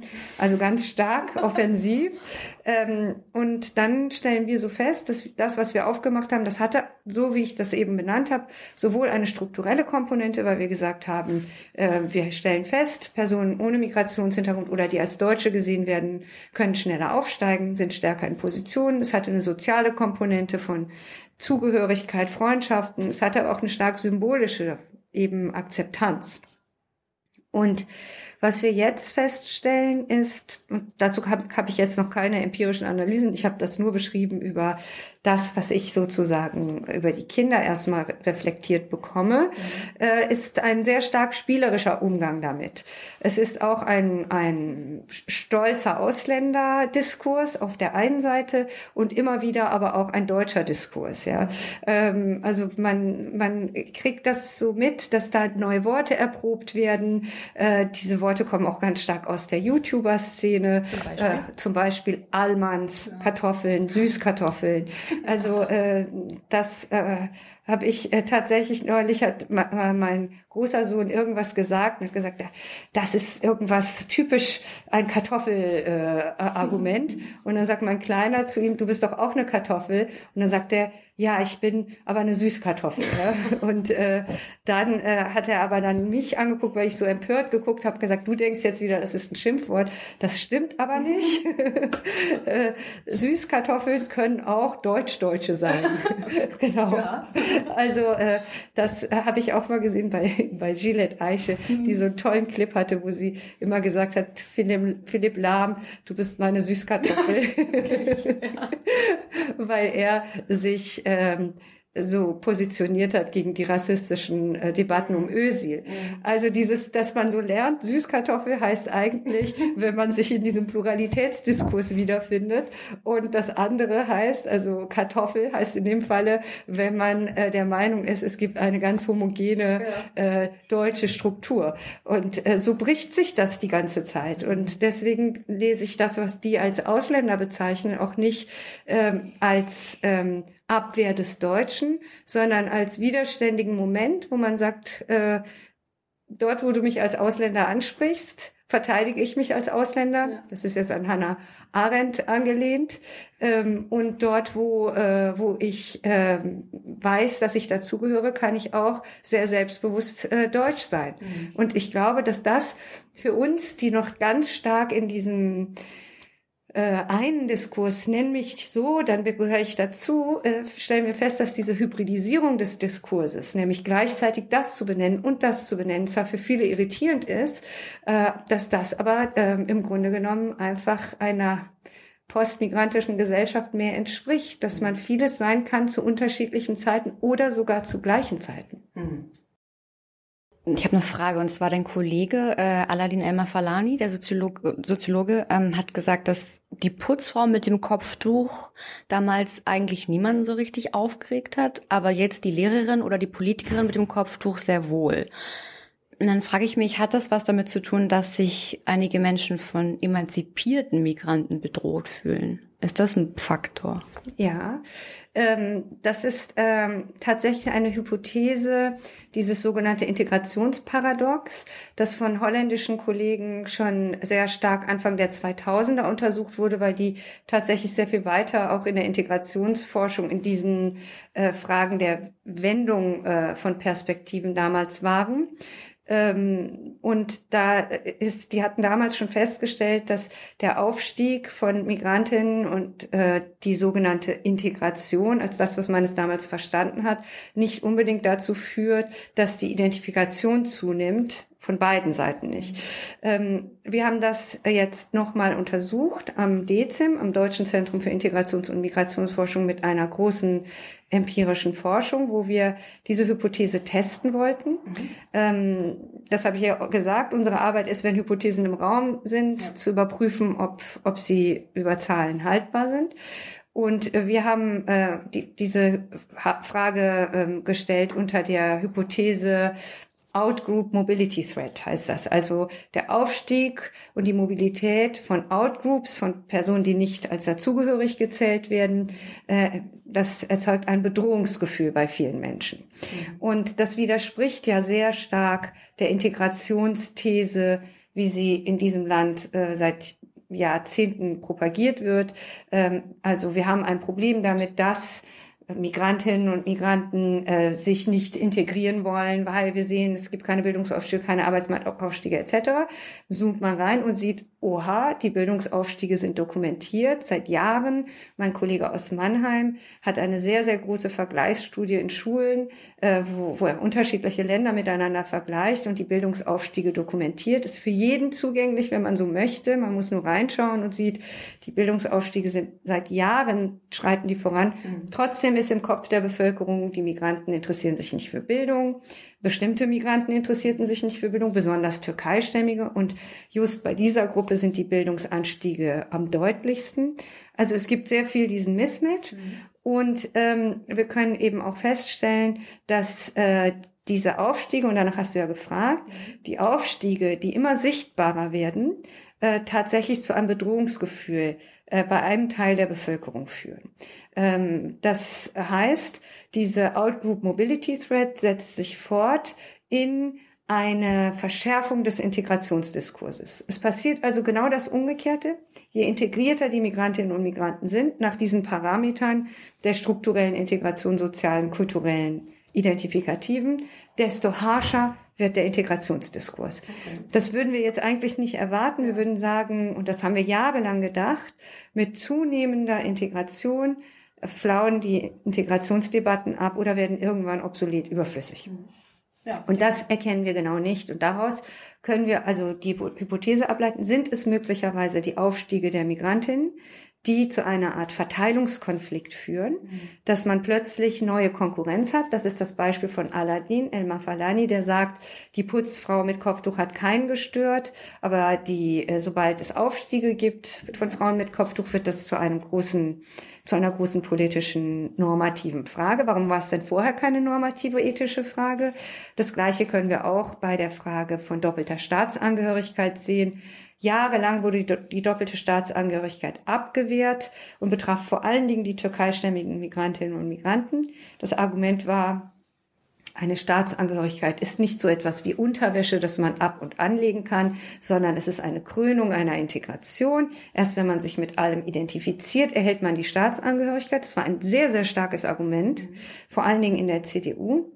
Und ähm, dann ist aber so interessant, dass zeitgleich sehr viele Länder die doppelte Staatsangehörigkeit durchaus äh, hatten. Und zwar vor allen Dingen antidemokratische Länder. Kuba, Angola, Iran. Ich selbst habe eine doppelte Staatsangehörigkeit. Mhm.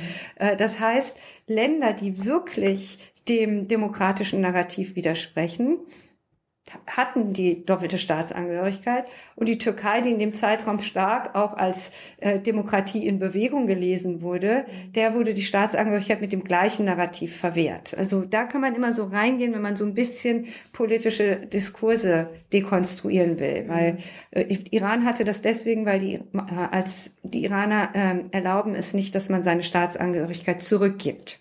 Aus diesem Grund hatte man äh, das. Und die anderen Länder übrigens, die es betraf, auch nicht. Mhm. Aber wenn die Debatte heißt, wir wollen es nicht, weil Staatsangehörigkeit muss, äh, man kann nicht gleichzeitig die Staatsangehörigkeit von einem demokratischen und einem antidemokratischen Land haben, dann hat es halt in dem Fall empirisch nicht gestimmt.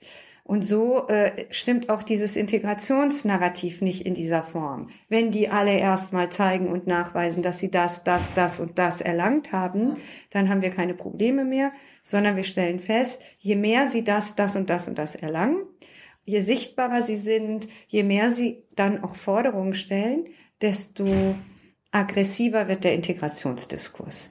Und ähm, das kann man auch logisch erklären. Man kann einfach logisch das folgendermaßen sagen wir stellen das auch fest, die erste Generation der Migrantinnen und Migranten hat sehr viel weniger über Diskriminierung gesprochen. Liegt einfach auch daran, dass das ist auch weltweit so, mhm. dass die erste Generation, die kommt, sich oft mit sehr viel weniger zufrieden gibt, weil eben diese erste Generation zunächst mal Wohnungen finden muss, Arbeit finden muss, dafür sorgen muss, dass die Kinder zur Schule gehen, die Sprache lernen muss. Die ganze Konzentration verlagert sich dann oft auf die zweite Generation die die Aufstiege durch Bildung erlangen soll, weil die Eltern ja keine Netzwerke mit sich bringen. Sie kommen als Migrantin der ersten Generation ohne Netzwerke. Die zweite soll über Bildung aufsteigen, aber die dritte, die hat schon ganz oft gar nicht mehr dieses ähm, Gefühl, was die erste Generation noch vermittelt hat, sei leise, stell dich hinten an, wir sind Gäste, wir sind zu spät gekommen oder später gekommen. Die dritte Generation sagt, wo hinten anstellen, wo später gekommen, ich war schon immer hier. Warum sollte ich einen anderen Anspruch haben als die anderen Kinder? Das ist im Grunde genommen ein sehr emanzipativer demokratischer Akt, dass man für sich nicht denkt, äh, man hat weniger Rechte, so wie wir jetzt als Frauen nicht denken würden, okay, die Männer waren schon immer oben, also stellen wir uns jetzt mal hinten an, weil das ist die unsere Rolle in der Gesellschaft. Und so ist die dritte Generation, wenn man so möchte, die aufmüpfigere. Mhm. Eigentlich noch nicht mal das, sie ist gar nicht aufmüpfig, sie verlangt nur das, was ihr eigentlich zusteht, ja. demokratisch. Und das wird aber im, im Vergleich mit den Generationen davor als Protest gelesen, als aufmüpfig, als widerständig, aber in Wahrheit sind das Kinder dieser Gesellschaft, die sich gar nicht in der Position sehen, andere Rechte einnehmen oder andere Positionen einnehmen zu müssen. Und das wird ausgehandelt. Mhm. Das heißt, je mehr das Verständnis von Integration innerhalb der Gruppen steigt, mhm. desto mehr sehen sie die Lücke nach oben. Und je mehr sie die Lücke nach oben sehen, desto mehr sagen sie, da will ich hin. Und je mehr sie sagen, da will ich hin, desto stärker wird der kompetitive Raum. Ja. Sie kommen plötzlich nicht mehr nur als unterschichtende äh, soziale Gruppe in Betracht, sondern sie streben nach oben. Wir haben jetzt sehr viel mehr sichtbare Journalistinnen, Fernsehansagerinnen. Wir haben Personen in der Kunst- und Kulturszene sehr stark. Wir haben aber auch zunehmend Lehrkräfte mit Migrationshintergrund. Also man wird sichtbarer. Wenn man sichtbarer wird, hat man mehr Voice. Wenn man mehr Voice hat, will man mehr Gleichheit. Und das alles macht die postmigrantische Gesellschaft aus. Dass es nämlich darum geht, dieses Versprechen einzulösen. Und das geht mit Reibungen, mit Aushandlungen, mit Anerkennung und so weiter einher. Das ist eine super Überleitung zu den Ostdeutschen, finde ich, weil ähm, du hast ja untersucht und die These vertreten, dass es zwei Gruppen in Deutschland gibt, die Erfahrung teilen von Abstiegsangst, von ähm, Ungleichheit, sozialer Ungleichheit und politischer Irrelevanz, nämlich Migranten und Ostdeutsche. Warum ausgerechnet diese beiden Gruppen? Also ähm, wir haben ähm, diese Untersuchung gemacht, weil es äh, seit äh, in den vergangenen Jahren einen sehr negativen Diskurs über Ostdeutsche gegeben hat mhm. und wir ja eigentlich aber aus der Migrationsforschung kommen und ähm, vor allen Dingen ähm, die negativen Diskurse ähm, und Positionen gegenüber Migration betrachtet haben und an, ab irgendeinem Zeitpunkt festgestellt haben, dass sich diese Diskurse irgendwie überlagern mhm. und auch gegeneinander ausspielen lassen. Äh, und ähm, als wir die Studie damals gemacht haben, Deutschland postmigrantisch 1, wo wir die Fragen nach Deutschsein und Zugehörigkeit gestellt haben, wollten wir darin auch ein paar Sachen testen zu ähm, Islamfeindlichkeit. Und dann gibt's äh, eine ähm, eine Methode, die nennt sich Framing-Analysen. Ähm, da, da befragt man Menschen, indem man ihnen vorher eine kleine Geschichte vorgibt und sieht, ob sie, wenn sie die Geschichte gehört haben, ihre Einstellung verändern. Und ähm, da haben wir nach Geschichten gesucht, äh, in, die bei der Bevölkerung anklingen könnten, zum Beispiel Vertreibung. Wir haben dann gesagt, knapp 14 Millionen Deutsche wurden nach dem Zweiten Weltkrieg vertrieben. Sie sind nach Deutschland geflüchtet ähm, und haben sehr negative Erfahrungen gemacht. Äh, auch viele Geflüchtete jetzt machen negative Erfahrungen. Das war der Frame. Ja? Und wir wollten gucken, ob die Menschen, die diesen Frame haben, nachher weniger islamfeindlich antworten. So war erstmal der Zugang. Dann haben wir einen Zugang über Ostdeutschland gemacht. Haben, der ging ungefähr so. Sehr viele Ostdeutsche haben eine Abwertung ihrer Lebensleistungen erlebt, ähm, äh, ihren Arbeitsplatz verloren ähm, und wurden äh, im Grunde genommen als äh, Gefährdung für das äh, soziale Netz dargestellt. Auch viele Migranten haben ihre Industriestandorte und Arbeitsplätze verloren. So in die Richtung. Ich kann mich genau an den Frame nicht mehr erinnern. Aber wir wollten dann wissen, ob in diesem Zuge die Antworten auf Islamfeindlichkeit geringer ausfallen. Sind sie nicht. Das Design hat nicht äh, funktioniert. Mhm. Da müssen wir noch mal irgendwann, wenn wir Zeit haben, nachschauen, warum es einfach nicht funktioniert, obwohl es in der Forschung steht, es müsste funktionieren. Vielleicht waren die Geschichten zu lang, telefonisch klappt es nicht. Das sei mal daneben gestellt. Aber damals haben wir ganz viele Geschichten aus Ostdeutschland gesammelt, wo wir diese Abwertungserfahrungen testen wollten. Es war also, wenn man so will, Zufall. Mhm. Dann haben wir einen Kollegen an der Humboldt-Universität, Daniel Kubiak, der hat zu ostdeutscher Identität zu dieser Zeit promoviert und hat auch sehr viele qualitative Interviews geführt, so wie ich eben erklärt habe, also tiefe Interviewanalysen, wo Personen breit äh, Dinge diskutieren und nicht nur quantitativ, wo sie am Telefon Klick, Klick, Klick Items äh, benennen. Ja. Äh, und äh, der, mit dem zusammen haben wir dann bestimmte Stereotype herausentwickelt, mit denen Ostdeutsche immer konfrontiert sind. Ein Stereotyp, das sehr stark war, war das Stereotyp des Jammerossis zu der Zeit, ja. Dass man sagt, die jammern ja nur, mhm. guckt mal, was man ihnen alles gebracht hat, seht her, äh, äh Dresden sieht schöner aus als Hagen, mhm. warum jammern die eigentlich die ganze Zeit? Das war das eine. Das andere, was er gesagt hat, was sehr stark ähm, war, war der Vorwurf, äh, nicht im heutigen Deutschland angekommen zu sein woraus wir geschlossen haben, interessant. Das ist auch das, was man Migranten auch über Generationen noch vorwirft. Äh, also offensichtlich glaubt man, das heutige Deutschland ist eine abgeschlossene Einheit und in die müssen sich auch die Ostdeutschen hineinarbeiten. Und der andere Vorwurf war, sich nicht genügend vom Extremismus zu distanzieren. Also da wurde äh, in, den Interviews immer wieder geäußert, dass ähm, dieser der, der braune Osten alles überlagert, äh, dass man selber immer erst so eine Art Distanzierung ähm, hm. äh, von sich geben muss, bevor man anfängt zu reden. Und dazu hatten wir vorher bei Muslimen schon geforscht, dass die auch schon gesagt hatten, äh, es nervt mich, dass ich jedes Wort, das ich anfange, jede Debatte, die ich anfange, anfangen muss mit einer Distanzierung. Ich finde auch Al-Qaida nicht gut oder sonst irgendwas.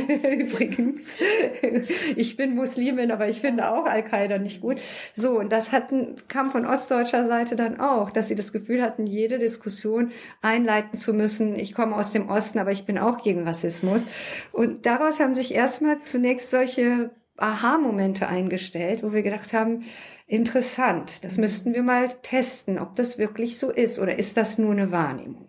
Das ist ja ganz, ganz zentral und ganz, ganz wichtig für das, was in der postmigrantischen Gesellschaft passiert. Zunächst mal anzuerkennen, dass die Sachen, die diese Menschen empfinden, nicht nur pures Gefühl sind. Dafür brauchen wir ja. diese empirischen Zahlen. Weil solange es ein pures Gefühl ist, dass die Kinder der zweiten Generation sagen, wir sind flächendeckend auf Hauptschulen geschickt worden, wenn wir einen türkischen oder arabischen Namen hatten, äh, dann ist das immer nur eine private Anekdote. Und immer sagt jemand, okay, eine Lehrerin hat mir geholfen, ein, ein Nachbar hat mir geholfen. Aber wenn wir feststellen, ja, das ist so flächendeckend, dann gibt das erstmal so, das hebt das aus dem gefühligen Raum heraus. Mhm. Also haben wir das getestet und haben festgestellt, sie an, sie an. Tatsächlich sind ungefähr bei allen drei Stereotypen ungefähr 40 Prozent der Westdeutschen, die das den Ostdeutschen vorwerfen, nämlich äh, zu sehr zu, sich als Opfer darzustellen, sich nicht genügend vom Extremismus zu distanzieren und äh, noch nicht im heutigen Deutschland angekommen zu sein. Und überraschenderweise haben wir festgestellt, in ähnlich hoher, in ähnlich hohem Maße werfen sie das den Muslimen vor. Also so haben wir versucht, diese Überbrückung zu machen oder diese Analogie, den Vergleich. Ich finde interessant, dass eigentlich beide Gruppen von den Westdeutschen abgewertet werden. Sind dann die Westdeutschen das Problem? Naja, äh, es ist so, wie ich eben gesagt habe, es gibt hegemoniale Gruppen mhm. und es gibt marginalisierte Gruppen. Hegemonial bedeutet, dass man vor allen Dingen ähm, zentrale Strukturen in Politik und Gesellschaft besetzt, dass man den Bildungskanon stark mit beeinflussen kann, dass man sozusagen ähm, Sprecherinnenmacht hat, ja, dass man äh, sprechen kann und hegemonial bedeutet eigentlich, dass diese Gruppe als die normale Gruppe gesehen wird. Wir haben da drin auch Umfragen gemacht. Würden Sie sich eher als Deutsch oder als Westdeutsch bezeichnen? Würden Sie sich eher als Deutsch oder als Ostdeutsch bezeichnen? Haben wir natürlich vorher gefragt, wo die Menschen geboren sind. Ja. Und haben festgestellt, die Westdeutschen, die bezeichnen sich nicht als Westdeutsch. Sie bezeichnen sich als Deutsch. Und bei den Ostdeutschen ist die Zahl derjenigen, die sich aber als Ostdeutsch bezeichnen, bei über 30 Prozent. Äh, das heißt, das Normalitätsparadigma das Deutschsein ist ein westdeutsches Deutschsein.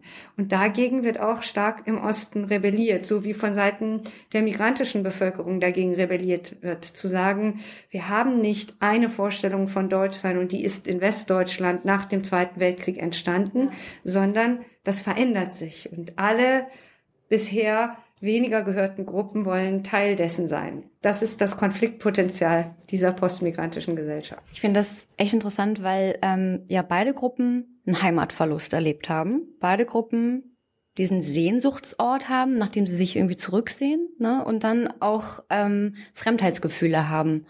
Wie, unterscheidet sich das in irgendeiner Form? Ja, ähm, wir haben sehr viele Vorwürfe bekommen, mhm. äh, weil ähm, wir gesagt haben, dass dieses Gefühl von Heimatverlust vergleichbar ist. Da haben sehr viele Menschen aus Ostdeutschland gesagt, das ist überhaupt nicht vergleichbar, das ist regelrecht empörend, weil wir wollten diesen Staat überwinden. Äh, wir wollten nicht mehr, dass er so ist. Wir sind froh, dass wir ihn los sind. Ähm, das ist aber für uns nochmal so interessant, weil natürlich in der Perspektive dieser Leute mitschwingt, alle Migranten, die hier sind, sehen sich nach ihrer Heimat zurück. Mitnichten. Sehr viele Menschen sind froh, diesem Land entkommen zu sein, wollen es nie wieder in ihrem Leben betreten und äh, haben sich absolut von dem, was dort ist, äh, entfernt.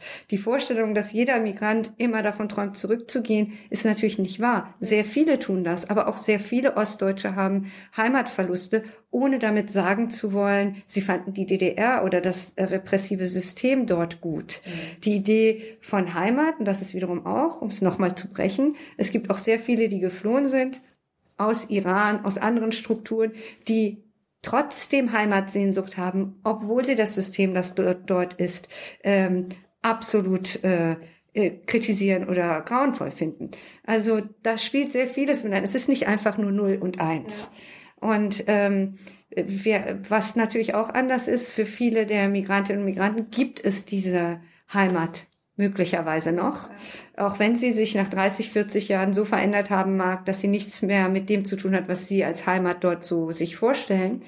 Äh, und für, aber die DDR gibt es nicht mehr. Also war damals, habe hab ich in diesem Interview gesagt, äh, dass die Heimat sozusagen, dass, dass die, die einen haben ihr Land, Land verloren und die anderen, ich weiß gar nicht mehr, wie ich es gesagt habe. Hier, du hast gesagt, Zitat, äh, Ostdeutsche sind irgendwie auch Migranten. Migranten haben ihr Land verlassen. Ostdeutsche wurden von ihrem Land verlassen. Ja, das, das klingt natürlich jetzt sehr pathetisch, weil das so Aber klingt. Stimmt. Also, ja, im Grunde genommen, äh, sie wurden nicht von dem Land verlassen, sondern sie haben dieses Land umgestürzt, ja? ja.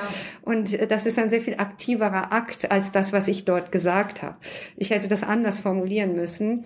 Aber äh, trotzdem diese Vorstellung, nicht mehr in dem Land zu leben, in dem man früher gelebt hat, ist auch einer, der andockt an migrantische Perspektiven. Deswegen, mhm. vielleicht ist es einfach eine postmigrantische Perspektive. Es betrifft nicht nur Migranten. Ich finde, ähm, ich, ich habe mich gefragt, ob das auf alle Generationen gleichermaßen zutrifft. Also, weil ich komme aus der letzten Generation, die noch ostdeutsch ist, ähm, bin aber im Westdeutschland aufgewachsen und ähm, habe das Gefühl, da ist auch in so meiner Familie ganz viel Zerrissenheit, dass ähm, man, was du gesagt hast mit den migrantischen Erfahrungen, also die die erste Generation, die ist neu in dem Land und stellt noch gar nicht diese Ansprüche, weil sie gar nicht die Regeln kennt. Und es fühlt, fühlt sich vielleicht auch fremd. Und dann die nächste Generation, also dann meine Generation, will auf der einen Seite sich so in dem neuen Land irgendwie schon angleichen, aber gleichzeitig auch die Elterngeneration und die Werte von den Eltern auch mittragen und die nicht enttäuschen. Ist das eine migrantische Erfahrung, die ich dann habe? Also das ist, finde ich, wirklich ganz ähm, toll formuliert, weil es wieder so deutlich macht, wie notwendig eben eine postmigrantische Perspektive ist, weil man kann auch sagen, das ist eine menschliche Perspektive, weil so viele Jahre wurde das pathologisiert. Die Migranten sitzen zwischen zwei Stühlen, sie können sich nicht integrieren, weil ihre Eltern in diktatorischer Herrschaft wollen, dass die ihre Werte beibehalten, die lassen die Kinder nicht los, die deutsche Gesellschaft zerrt an ihnen und möchte die ganzen demokratischen Werte geben, aber die sind dazwischen, die sind gebrochene Strukturen sitzen immer zwischen zwei Stühlen. Es war so lange ein deviantes, also ein Narrativ, das diese zweite Generation zu quasi Kranken gemacht hat. Bis irgendjemand mal, mein, mein Kollege Tarek Badawia, ein Buch geschrieben hat, das er so ganz trotzig genannt hat, der dritte Stuhl. Leute, es gibt nicht nur zwei Stühle, ja. Es ist so einfach, wie es ist. Es gibt nicht nur zwei Stühle, ja. Und jeder verhandelt das. Jedes Kind, das von irgendwo wegzieht an einen anderen Ort, möchte nicht alles wegwerfen, was man aus dem Dorf, aus der Stadt, aus der Sprache, aus der man kommt, hatte. Äh, man kommt irgendwo hin, passt seinen Akzent an, äh, macht das auch, ohne dass man das immer als wahnsinnige Druckstruktur aufnimmt. Aber äh, wenn man zurückgeht, spricht man möglicherweise noch ohne weiteres switcht man in diesen Code des anderen Dialektes, weil man das noch kann. Und äh, das muss man gar nicht darstellen als ähm, Verrat an welcher Position auch immer.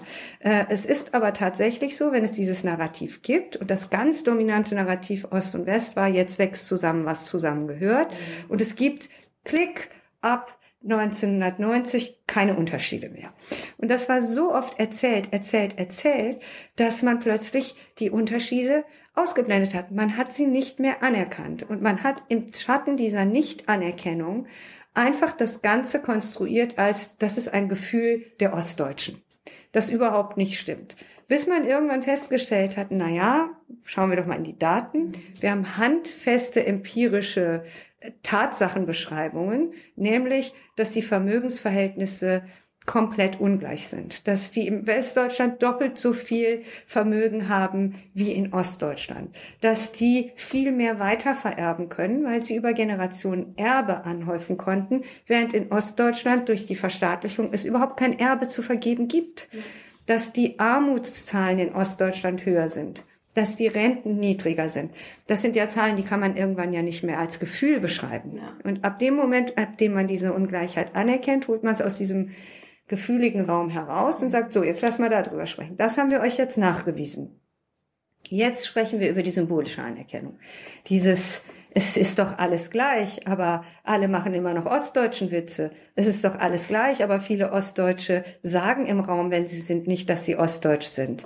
Äh, es ist alles gleich, aber niemand will anerkennen, dass in der Zeit nach der Wende massive ähm, durch die Treuhand Ungleichheitsstrukturen geschaffen wurden. Niemand möchte darüber reden. Jeder sagt, das war alles unproduktiv. Jetzt kommt man nach und nach und sagt, der Standort war aber produktiv, der auch, der auch.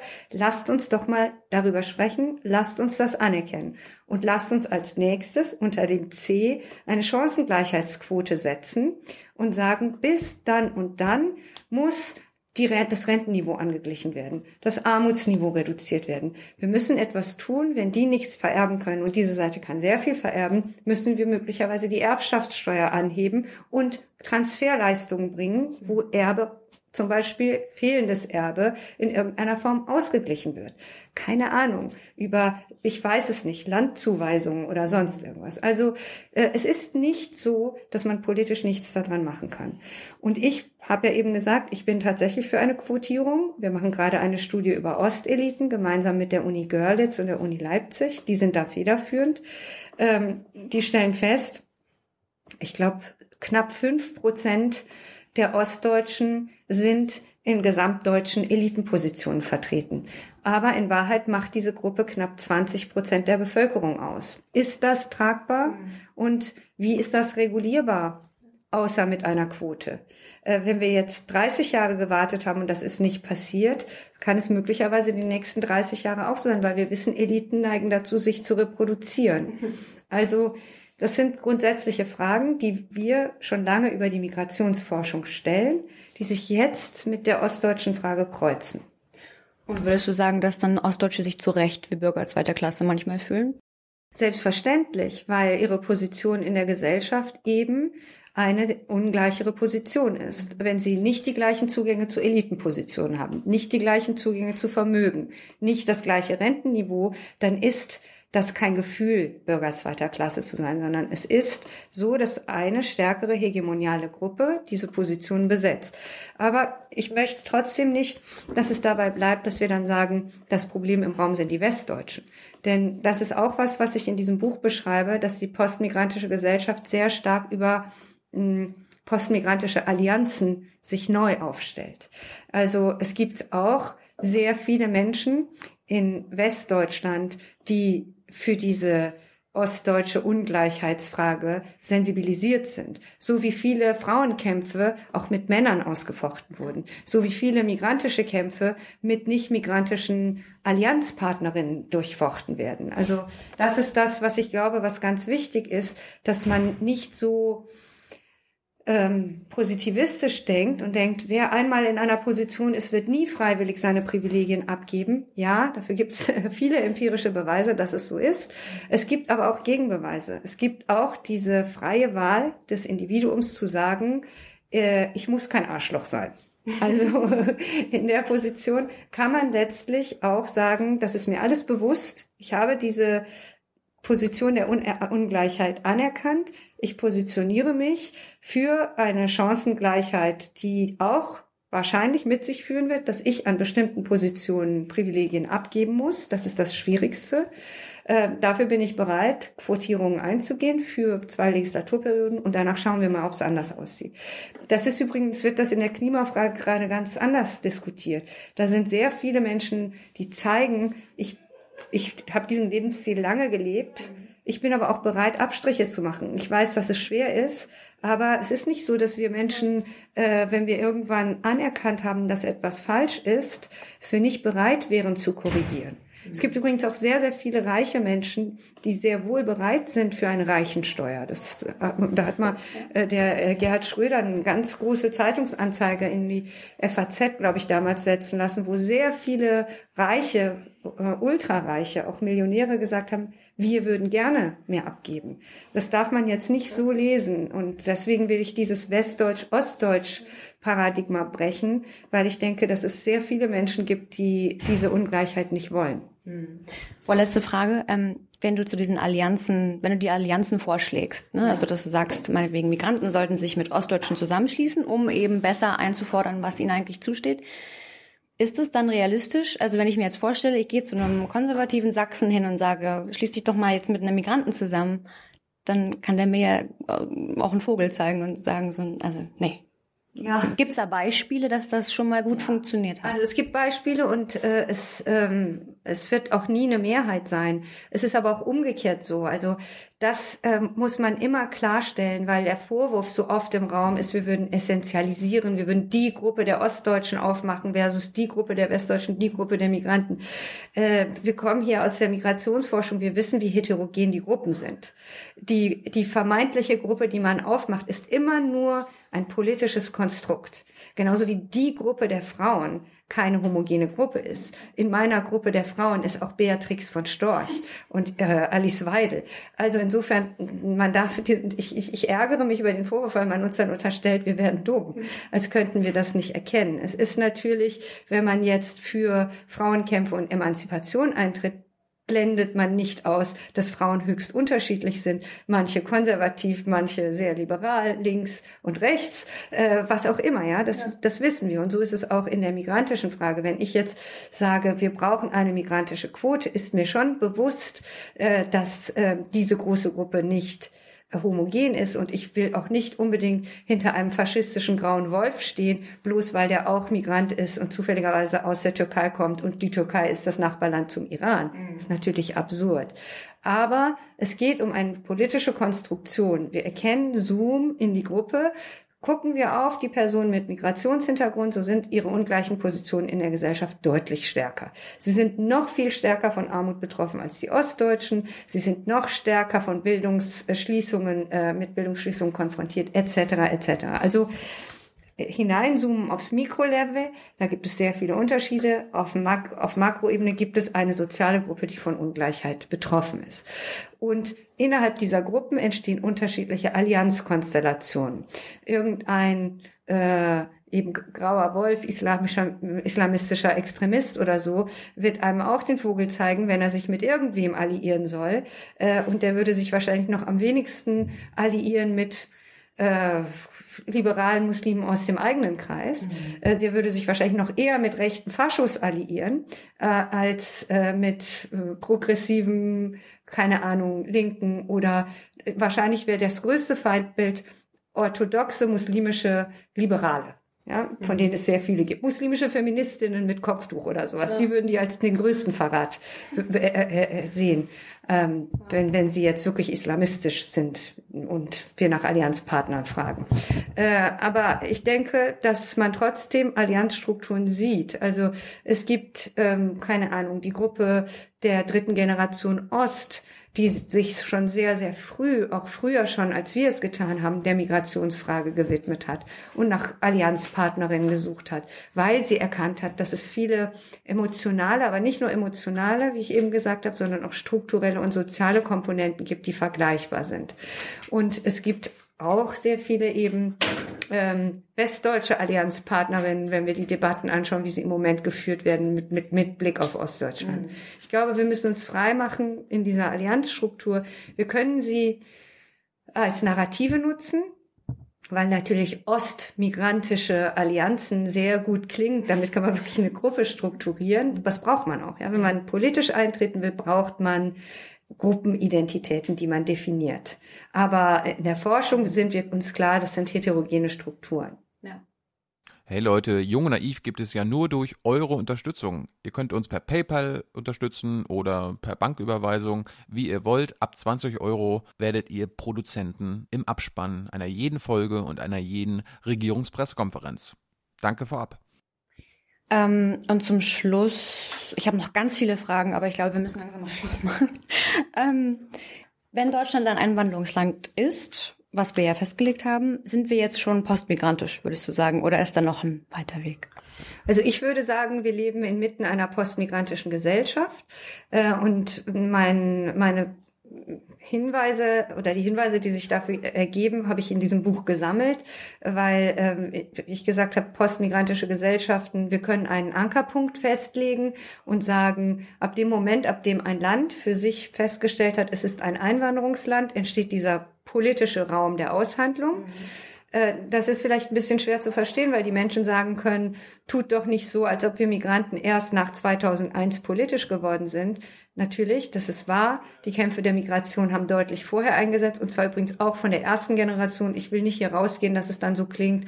Die erste Generation war äh, harmlos und zurückhaltend und jetzt die dritte äh, sind die Fighter, äh, sondern äh, die erste Generation hat auch sich schon sehr stark politisch organisiert, ähm, Elternverbände gegründet und so weiter. Aber es, das ist etwas, was man, ich bin Politikwissenschaftlerin und es gibt auch etwas, das beschreibt auch zum Beispiel Chantal Mouffe sehr gut, es gibt den vorpolitischen Raum, das ist der moralische Raum und es gibt den politischen.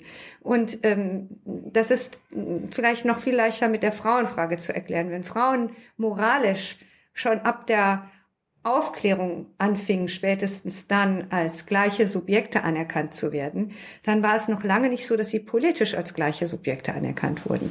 Moralisch konnten Frauen immer schon fordern, wir möchten wählen und gleichberechtigt sein. Das war eine Moral, ein moralischer Kampf im vorpolitischen Raum.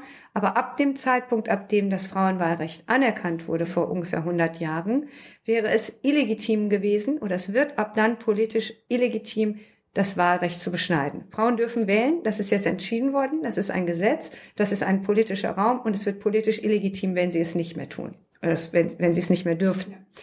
Und so ist der postmigrantische Raum eher ein politischer Raum, den ich beschreibe. Ab 2001 heißt es, Deutschland ist ein Einwanderungsland. Ab dem Zeitpunkt sind politisch gesehen die Rechte der Migranten den Rechten der Nichtmigranten gleichgestellt. Passiert das nicht, findet die Aushandlung statt. Ja. Wir möchten auch, dass unsere Kinder am Ende daran gemessen werden, ob sie zu gleichen Anteilen Abitur machen oder nicht.